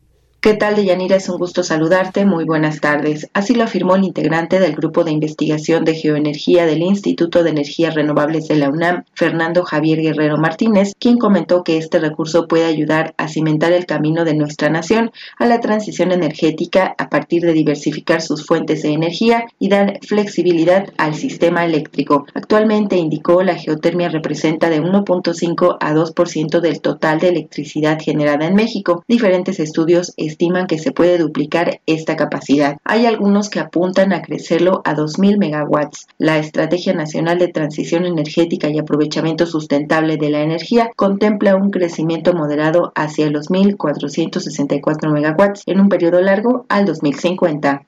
Todo el mundo, de hecho, está en un proceso de transición energética para tener cada vez más participación de fuentes no convencionales de energía, energías limpias, se puede aplicar de diferentes maneras. Sin embargo, la conversión a electricidad es una de las más atractivas por su potencial en otros países para calefacción y la otra es convertir el calor a electricidad. Y México empezó a finales de los 50. En total, contamos en la actualidad con cinco centrales geotermoeléctricas. Eh, tiene la segunda más importante del mundo por su capacidad instalada, que es la central geotérmica de Cerro Prieto. Esa está en Baja California. La tecnología que se utiliza para transformar el calor del núcleo de la Tierra en electricidad se asemeja a la utilizada para extraer petróleo, pues para ello se perforan pozos. En la geotermia lo que se indaga es agua caliente. Una vez identificado el sitio con potencial, se perforan pozos para determinar si existe el fluido disponible y extraerlo. Generalmente está a temperaturas elevadas, 200 grados o más, que posteriormente se introduce en turbinas para accionar un generador. Al meter el fluido caliente se genera movimiento que produce la electricidad y luego esta se direcciona a la red eléctrica. Hay que meter un fluido caliente eh, a que se expanda en una turbina para que eh, esta expansión genere un movimiento que va a producir electricidad. La electricidad que se genera en las centrales termoeléctricas se sube a la red y puede beneficiar a cualquier usuario. Esta, eh, digamos, meta de crecimiento para la geotermia está inserta en el programa de transición energética de México. Es decir, es algo que está dentro de las políticas del país. En cuanto a capacidad instalada, México ocupa el sexto lugar a nivel mundial. De Yanira, además, su impacto al medio ambiente es entre 8 y 10 veces menor que el generado por una termoeléctrica convencional, en la que se quema gas natural, combustóleo o carbón. Hasta aquí mi reporte. Muy buenas tardes. Gracias, Cindy. Muy buenas tardes. Nos vamos ahora a la información internacional a través de Radio Francia. Relatamos al mundo. Relatamos al mundo.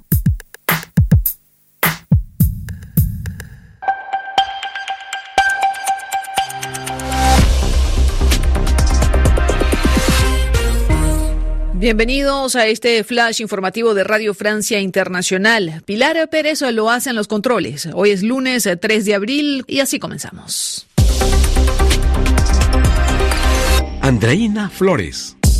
Avanzan las investigaciones en Rusia sobre el atentado que causó la muerte de un militar y bloguero ruso, Vladimir Tatarsky, muy popular en redes sociales por su mensaje a favor de la guerra en Ucrania. Tatarsky se encontraba en un café de San Petersburgo cuando una mujer le habría entregado como regalo una estatuilla explosiva que le causó la muerte y dejó otras 19 personas heridas. La sospechosa fue detenida. Escuchemos a Svetlana Petrenko, miembro del Comité de Investigaciones de Rusia. Bajo sospecha de participación en la explosión en un café en San Petersburgo, los empleados del Comité de Investigación ruso junto con los servicios operativos detuvieron a Daria Trepova. Se están realizando las diligencias de investigación necesarias para establecer los móviles del delito cometido. La investigación decidirá sobre la medida cautelar de Trepova. Finlandia se convertirá en Estado miembro de la OTAN este mismo martes, según anunció hoy el jefe de la alianza, Jens Stoltenberg. Es una adhesión muy esperada por los finlandeses que comparten más de 1.300 kilómetros de frontera con Rusia en pleno contexto de guerra en Ucrania. Los países miembros de la OPEP anunciaron hoy que el recorte voluntario en la producción de petróleo se eleva a 1.66 millones de barriles diarios, una decisión dirigida a aumentar el precio del petróleo a nivel mundial que ya registra una subida de 6%, una medida que entrará en vigencia el próximo mes y se prolongará hasta final de año. En Francia, el presidente Emmanuel Macron pidió hoy al Parlamento preparar conjuntamente un proyecto de ley sobre el fin de la vida para facilitar la eutanasia y el suicidio asistido clínicamente. Me gustaría que construyéramos ese proyecto de aquí al final del verano de este año 2023 con un modelo francés ético y respetuoso del fin de la vida, dice Macron.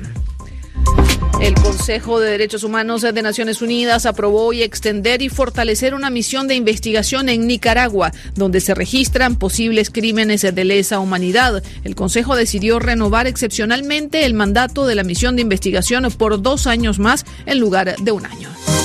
Y la UNESCO calcula que la destrucción del patrimonio y el sector cultural en Ucrania alcanza los 2.600 millones de dólares. 248 monumentos han sido dañados y algunos completamente destruidos, sobre todo en el este del país. Con esto ponemos punto final a este flash de Radio Francia Internacional. Queremos escuchar tu voz. Síguenos en nuestras redes sociales. En Facebook como Prisma RU y en Twitter como arroba PrismaRU.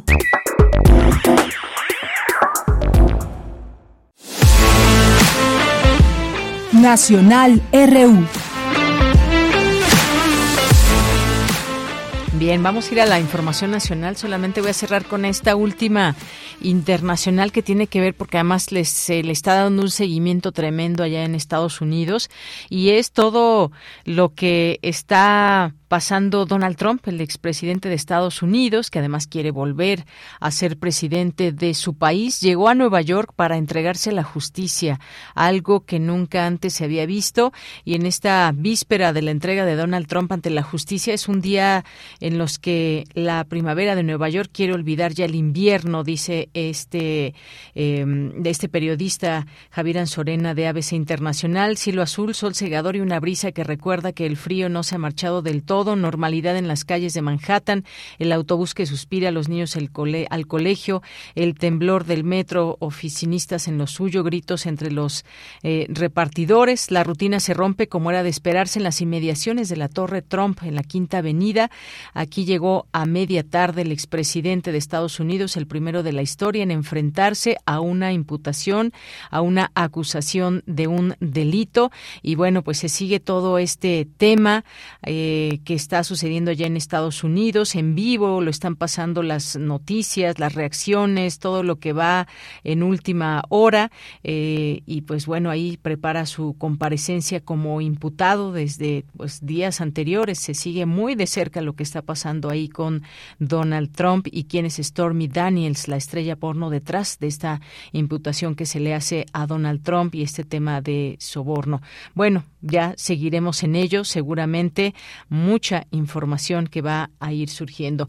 Y bien, el día de ayer pues fue el Día Mundial de Concienciación sobre el autismo, eh, que algunos edificios se iluminan de azul, este color que identifica a esta eh, a este tema y que en el mundo se trata de hacer visible el autismo y en este año 2023 organizado por el Departamento de Comunicación Global y el Departamento de Asuntos Económicos y Sociales de las Naciones Unidas en colaboración con el Instituto de Neurodiversidad.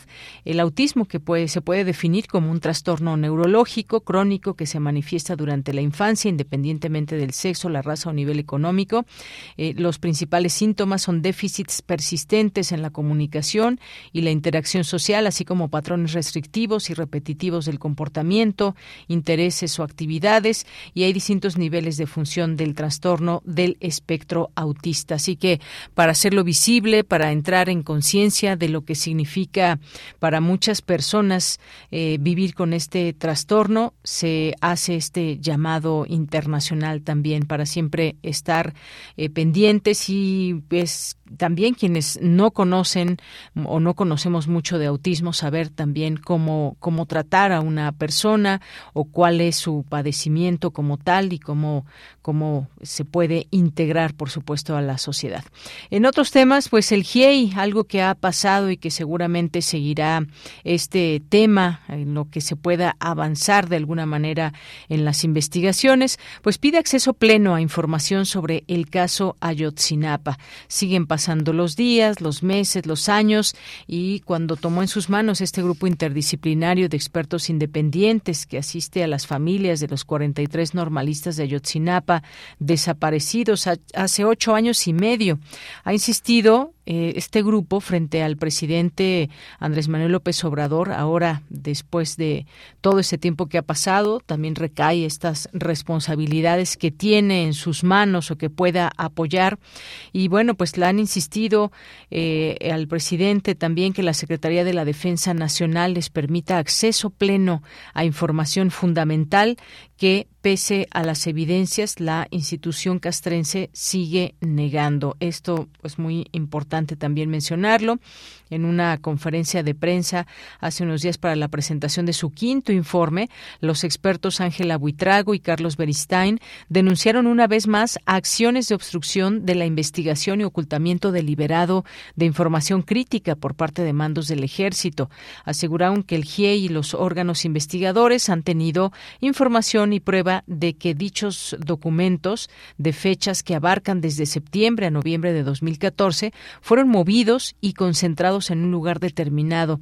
No saben cuál, a partir de mayo del año pasado. Explicaron también que en tres ocasiones distintas en las reuniones que han sostenido las familias de los normalistas, sus defensores, el GIEI y autoridades militares y civiles, civiles en Palacio Nacional con el mandatario, insistieron que, y además ante el secretario de la Defensa de la Sedena, Luis Crescencio Sandoval, la entrega de todos los documentos de monitoreo de conversaciones telefónicas entre elementos de Guerreros Unidos que realiza el Centro Regional de Fusión de Inteligencia y que podrían acercar a los investigadores a dar con el paradero de los 43 de Ayotzinapa. Finalmente, en una tercera ocasión que se produjo este intercambio de petición y negativa y jefe del Ejecutivo, que es eh, comandante supremo de las Fuerzas Armadas, expresó esta vez por escrito una nueva orden a la Sedena a abrir todos los archivos. Fue a principios de febrero y ayer los integrantes del GIEI, bueno, eh, hace unos días informaron lo anterior y agregaron que ya hay una respuesta de los militares y la semana entrante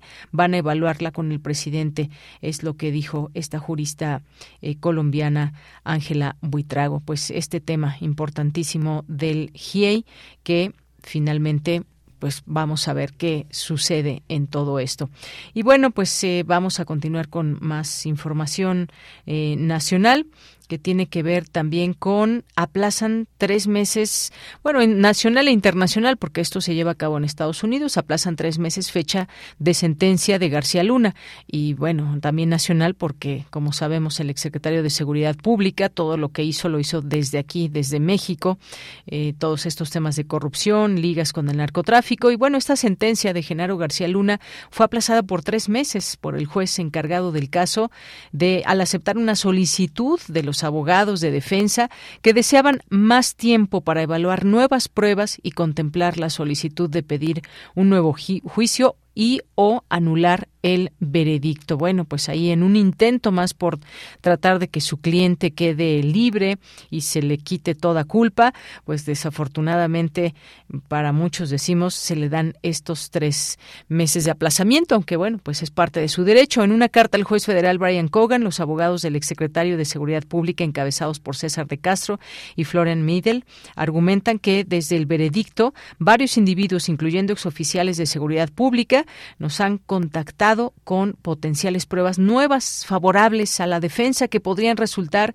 en una petición para anular el veredicto y solicitar un nuevo juicio. Los fiscales se oponen a la solicitud, informan los abogados, pero insisten que el gobierno no sacrifica nada, ya que su cliente se mantendrá encarcelado. Por lo tanto, solicitaron que la fecha programada para la sentencia, el 27 de junio de este año, fuera aplazada tres meses más, como también el calendario de registro de peticiones y argumentos de ambos lados en el periodo antes de la sentencia. Veremos qué pasa en este juicio. Hablábamos al inicio, en resumen, procesan a empresario por fraude multimillonario a Segalmex. Tremenda esta información. Un juez de control vinculó a proceso penal a Fernando Zeta, empresario presuntamente involucrado en un desfalco de 142 millones de pesos a Seguridad Alimentaria, Segalmex. La Fiscalía General de la República acusa a Fernando Irán Zurita Jiménez de los delitos de delincuencia organizada con la finalidad de cometer operaciones con recursos de procedencia ilícita y operaciones con recursos eh, de esta procedencia. El juez calificó la medida cautelar de prisión preventiva oficiosa, por lo que el empresario seguirá internado en el Centro Federal de Readaptación Social número 1, Altiplano, en Almoloya de Juárez. La Fiscalía tendrá tres, meses como plazo para realizar la investigación complementaria, presentar pruebas e iniciar el juicio. Al momento suman 11 personas vinculadas a procesos relacionados con el desfalco multimillonario al patrimonio de Segalmex. Y bueno, pues terrible todo esto que sucede en temas de corrupción. Nos vamos ahora, continuamos con más información. Sala Julián Carrillo presenta Dos de la tarde con 30 minutos. Nos acompaña ya Montserrat Muñoz. ¿Cómo estás, Monse? Muy buenas tardes. Hola, ¿qué tal de Yanira? Toda la producción de Prisma RU, por supuesto, a quienes nos sintonizan, a quienes nos visitan en la sala Julián Carrillo. Es un honor, como siempre. Llueve, trueno, relampagué. Aquí los lunes tenemos esta sección. Gracias a ustedes, compañeros. De verdad es Semana Santa. Hay que avisar que son días de asueto, entonces presencialmente esta semana no tenemos actividades, pero les invitamos a que puedan consultar el Facebook de la sala Julián Carrillo para que se enteren qué es lo que vamos a tener la próxima semana, porque ya llegaremos con estrenos en teatro, también en Cineclub, tendremos otro ciclo, como siempre los miércoles a las 6 de la tarde, y los invitados de intersecciones que van a estar de lujo. Nos encargaron mucho que hiciéramos una conexión con ustedes, que les dijéramos muy encarecidamente que esta es su oportunidad para inscribirse a los cursos que tenemos ahorita ya en vigencia que empiezan en abril. Y el primero es un curso impartido por Ana Salazar, quien fue también guionista de radio, ella es comunicóloga y nos va a compartir un taller dedicado a jugar, a hacer, a hacer podcast. Esto es para infancias, es un taller dedicado a niñas, a niños, a quienes estén interesados a crear mensajes para las infancias, a tener guiones creativos, a jugar a través del medio del podcast y con pretexto de darle pues voz a las infancias, que son muchos eh, los espacios que necesitamos abrir para estas voces de nuestros pequeños humanitos y Radio UNAM siempre ha sido, como ustedes también lo recordarán, por ejemplo, con el curso de verano, eh, casa también para estas nuevas generaciones. Incluso, y ya como anécdota, muchos de los niños y niñas que han tomado los cursos en Radio UNAM de verano, que son legendarios, regresan a nuestras actividades y también se han incorporado como parte del equipo de extensión cultural en apoyo para otros cursos, es decir, que hacemos una comunidad que no solo pues estamos en la colonia del Valle, ahí donde está el corazón de nuestras instalaciones, sino que también a través del aire queremos convocarles a ustedes que si tienen en casa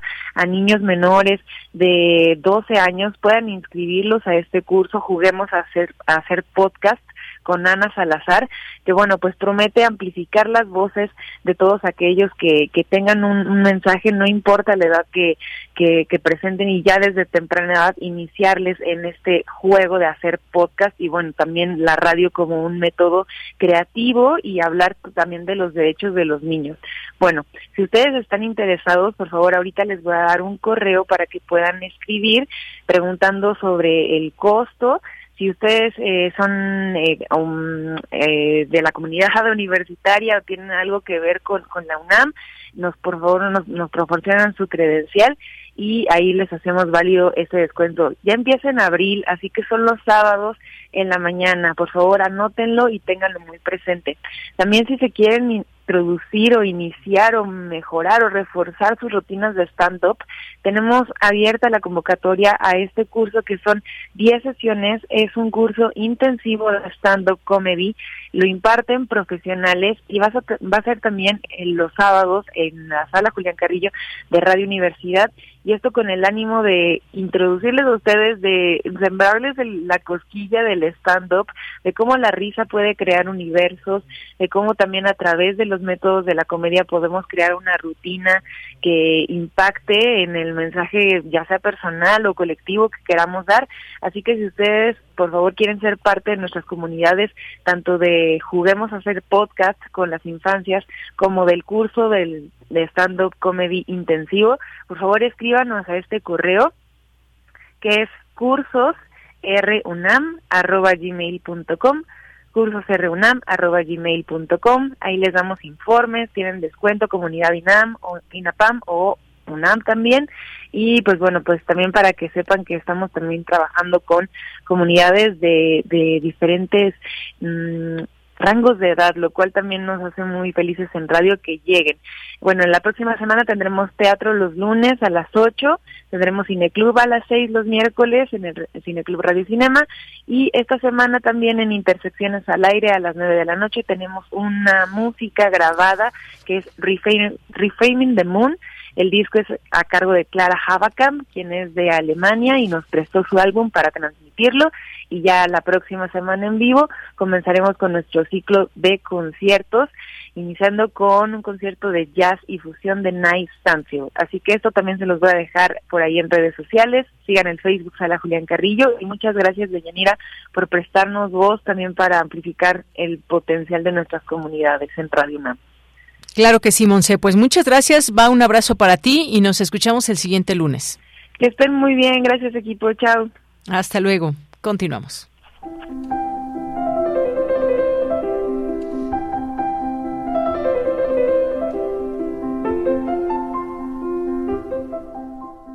Cartografía RU con Otto Cázares.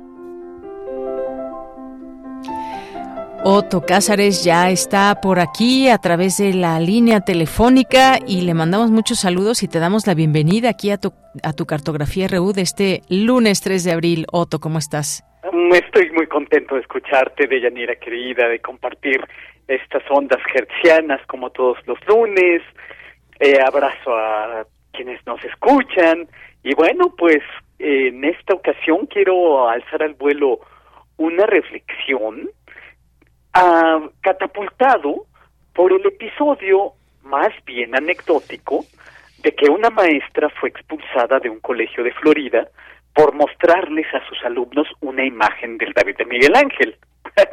Probablemente leíste la noticia por ahí, querida Deyanira, y quienes nos escucharon nos escuchan hayan eh, visto esta noticia que bueno desde luego eh, resultó muy alarmante los padres de familia pidieron la expulsión de esta maestra por considerar que el David era pornográfico.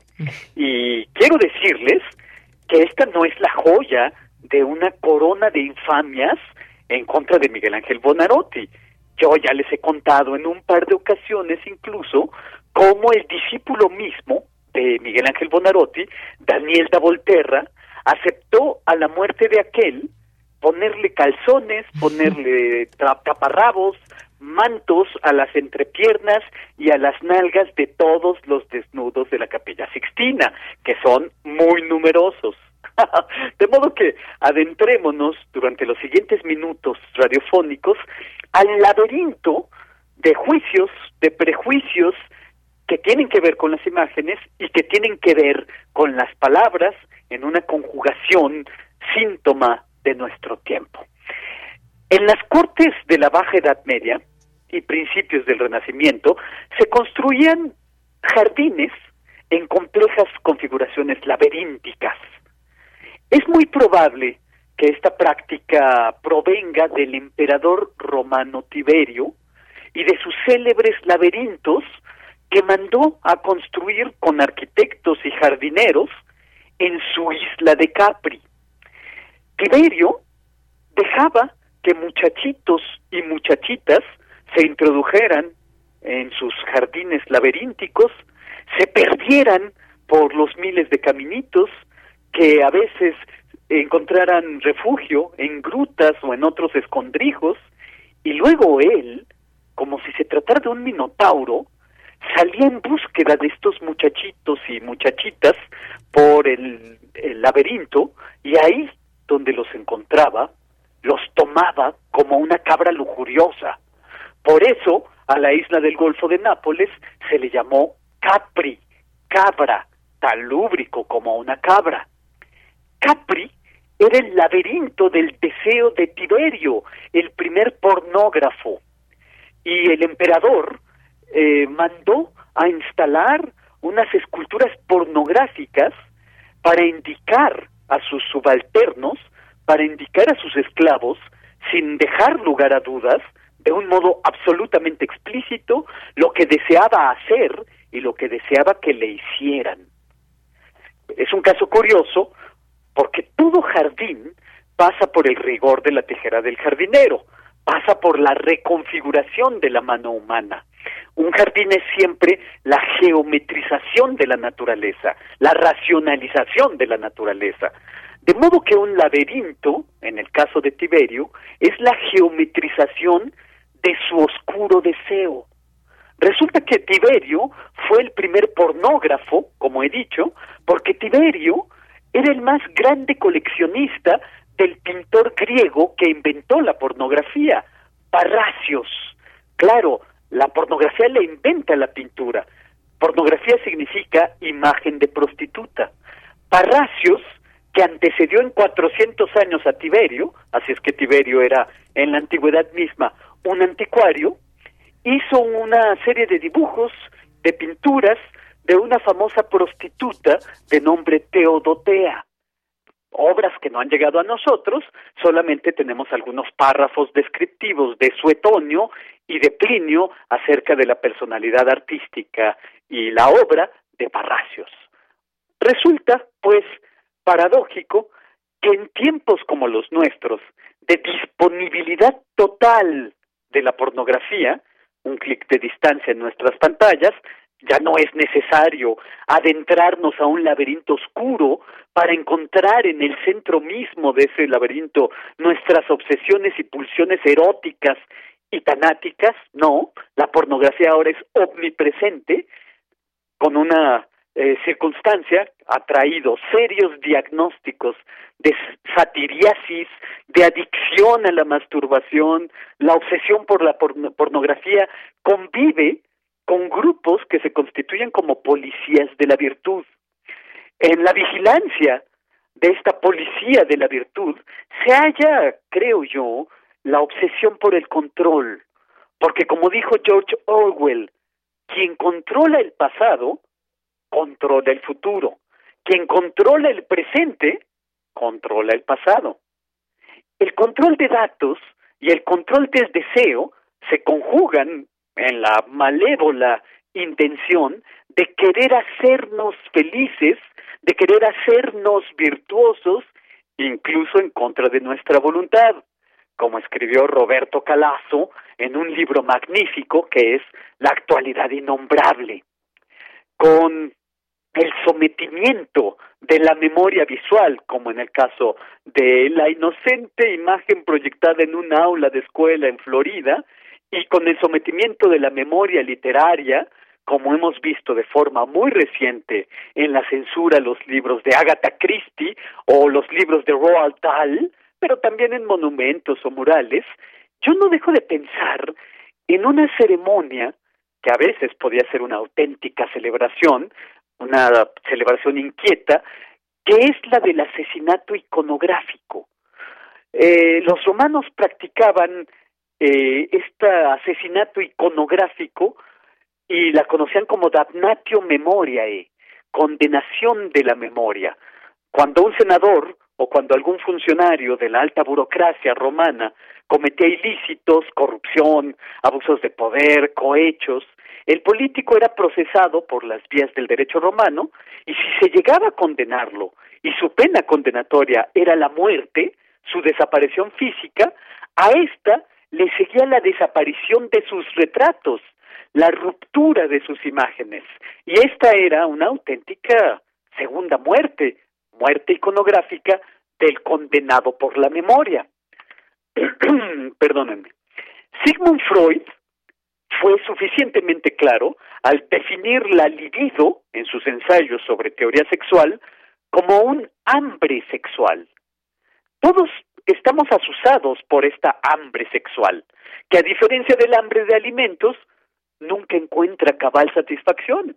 El deseo es desde luego un pozo sin fondo posible. Domesticar al deseo es una condición de la convivencia humana. Uno no puede andar por las calles como un sátiro incontinente. Hay pelmazos que sí lo hacen desde luego, pero en términos generales eh, uno doma la ferocidad y la eh, voracidad sexual desde la primera infancia.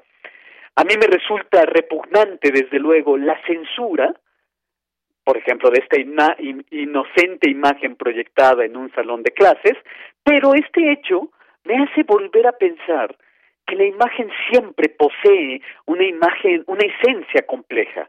Una imagen puede causarnos extrañeza o familiaridad. Puede haber analfabetismo en la imagen. En pinturas de otro tiempo, en esculturas de otro tiempo o en fotografías de otras décadas, podemos ver no más que un jeroglífico al que ya no podemos acceder sino por la epidermis. Algunos no ven nada en la imagen, otros solamente ven la superficie. Las imágenes del pasado, cualquiera que éstas sean, nos confrontan en el presente, nos hablan acerca de nuestra cortedad de miras. Ahora el mundo produce imágenes de forma efervescente, ya no es exclusivamente eh, una tarea de artistas. Eh, ahora son muchos los que producen imágenes. Se producen imágenes que son prismas que reverberan luces, sentidos y sin sentidos hacia múltiples direcciones. Trátese de pinturas, esculturas, imágenes cinematográficas, imágenes fotográficas, las imágenes son coagulaciones de comprensión del mundo. Ya para terminar, diré que George D. Uberman, el gran teórico de la imagen de nuestros tiempos, dice que hay que tener en consideración el milagro de cómo una imagen llega a nosotros. Es tan fácil destruir imágenes que sin duda toda imagen nos habla también acerca de cómo se consume una imagen.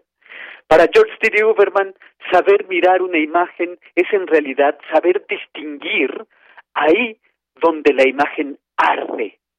Si arde, es que es verdadera, dejó apuntado el poeta Reiner María Rilke. Si arde la imagen, es que es verdadera. Miguel Ángel Bonarotti arde y deja en llamas a todos sus sensores. En llamas también dejan a sus lectores Roald Dahl y Agatha Christie. Arden y son verdaderos. Y esto es lo que yo tengo que decir este lunes 3 de abril de 2023. Bien, Otto, pues muchísimas gracias, gracias como siempre. Y sí, efectivamente, esta noticia que de pronto pues no sabemos cómo digerirla, ¿no? Está por este fresco de David, la creación de Adán y el nacimiento de Venus, pues fueron tres padres, tres padres que se quejaron de este contenido en la clase de arte, además. Bueno. En la clase de arte que bastó estas eh, estas quejas para expulsar a la maestra que tengo entendido ya dándole continuidad a la lectura de la noticia es que después incluso esta maestra recibió un premio del curador de la academia en Florencia. Mm, bueno, unas pues cosas por otras, por así, decirlo, ¿no? Bueno, Otto, pues muchas gracias, te mando un abrazo. Hasta muy pronto, Deyanira, y gracias por escucharme. Claro que sí, hasta luego. Continuamos. Cultura RU. Vamos ahora a Cultura con Tamara Quirós. Deyanira, como siempre es un gusto saludarte y saludar al auditorio de Prisma RU, a las y los que nos acompañan a través de las frecuencias de Radio UNAM. Esta tarde hablaremos de La caída de Tenochtitlan, el libro 3 de José Luis Pescador, editado por Grijalvo. José Luis Pescador es uno de los artistas gráficos más activos de la actualidad, especializado en episodios y personajes de la historia nacional. Y para contarnos los detalles de su más reciente publicación, nos enlazamos con José Luis Pescador. Muchísimas gracias por tomar la, la, llamada, José Luis. Nos interesa que nuestro auditorio conozca más acerca de esta publicación, pero también de tu trabajo gráfico. Entonces me gustaría que nos platicaras sobre esta tercera entrega. Eh, ya hemos dado seguimiento a los otros dos libros y ahora en esta en esta publicación pues nos muestras el enfrentamiento entre las caltecas y los españoles, pero también nos hablas de Malitzin, de su papel tan importante en las relaciones con este suceso histórico. Me gustaría que nos ampliaras más el panorama sobre esta publicación.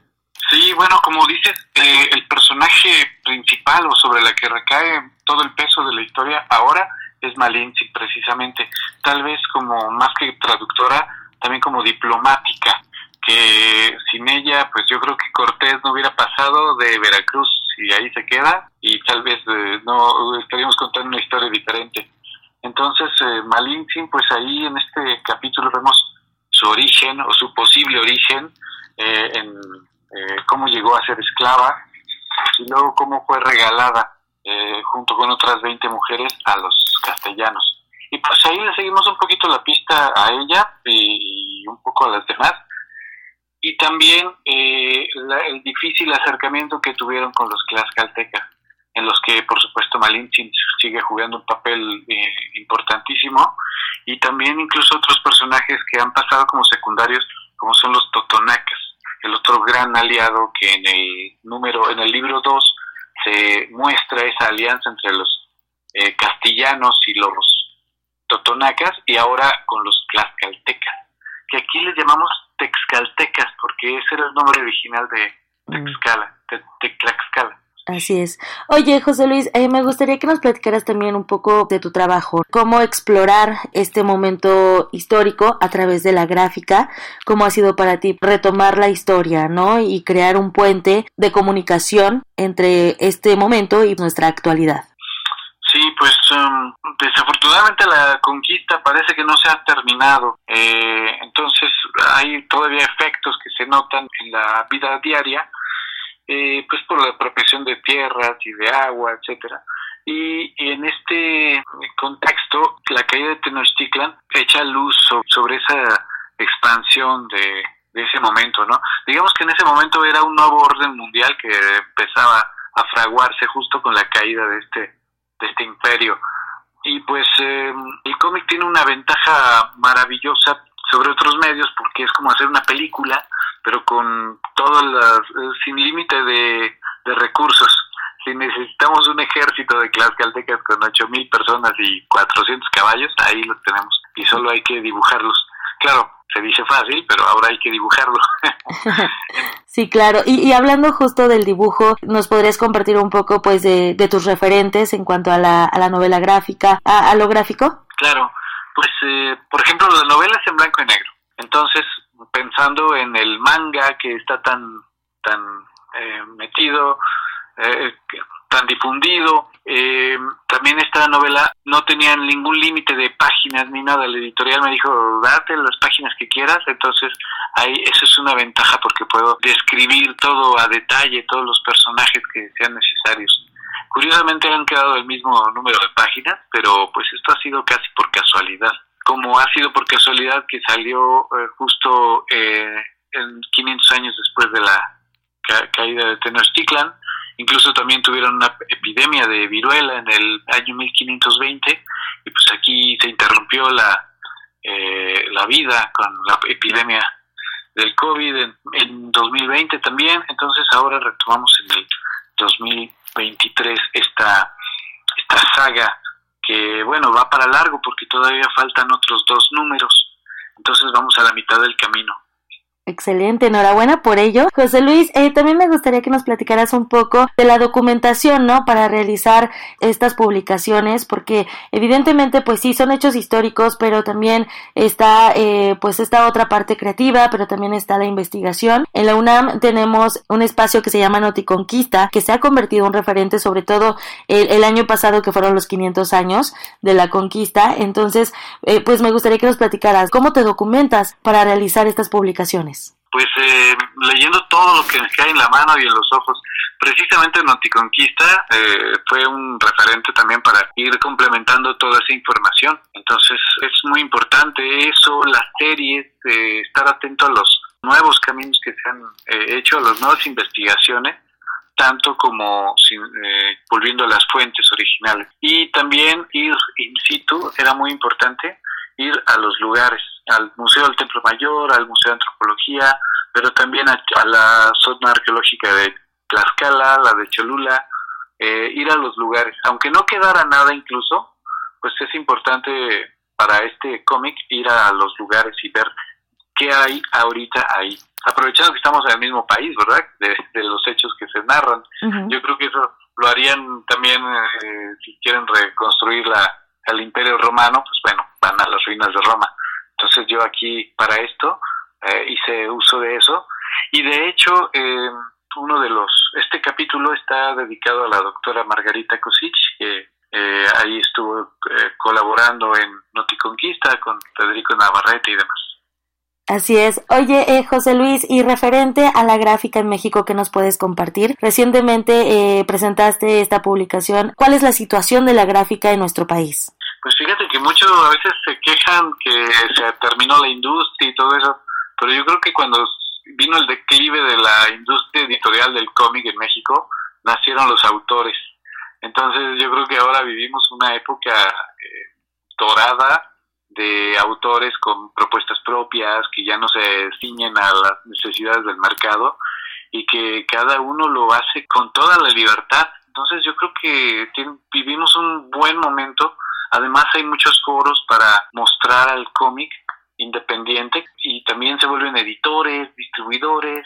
Entonces, creo que estamos viviendo un buen momento para la novela gráfica en México. Eso, muy bien.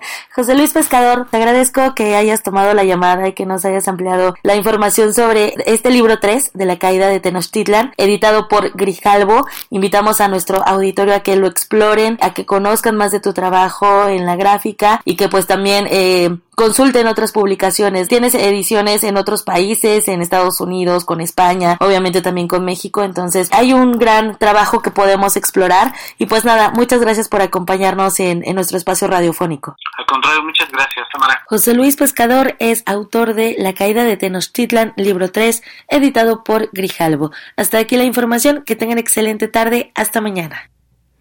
Bien, pues muchas gracias y nos vamos con información. Desafortunadamente, el día de ayer se dio a conocer una información eh, triste y que tiene que ver con Raúl Padilla López.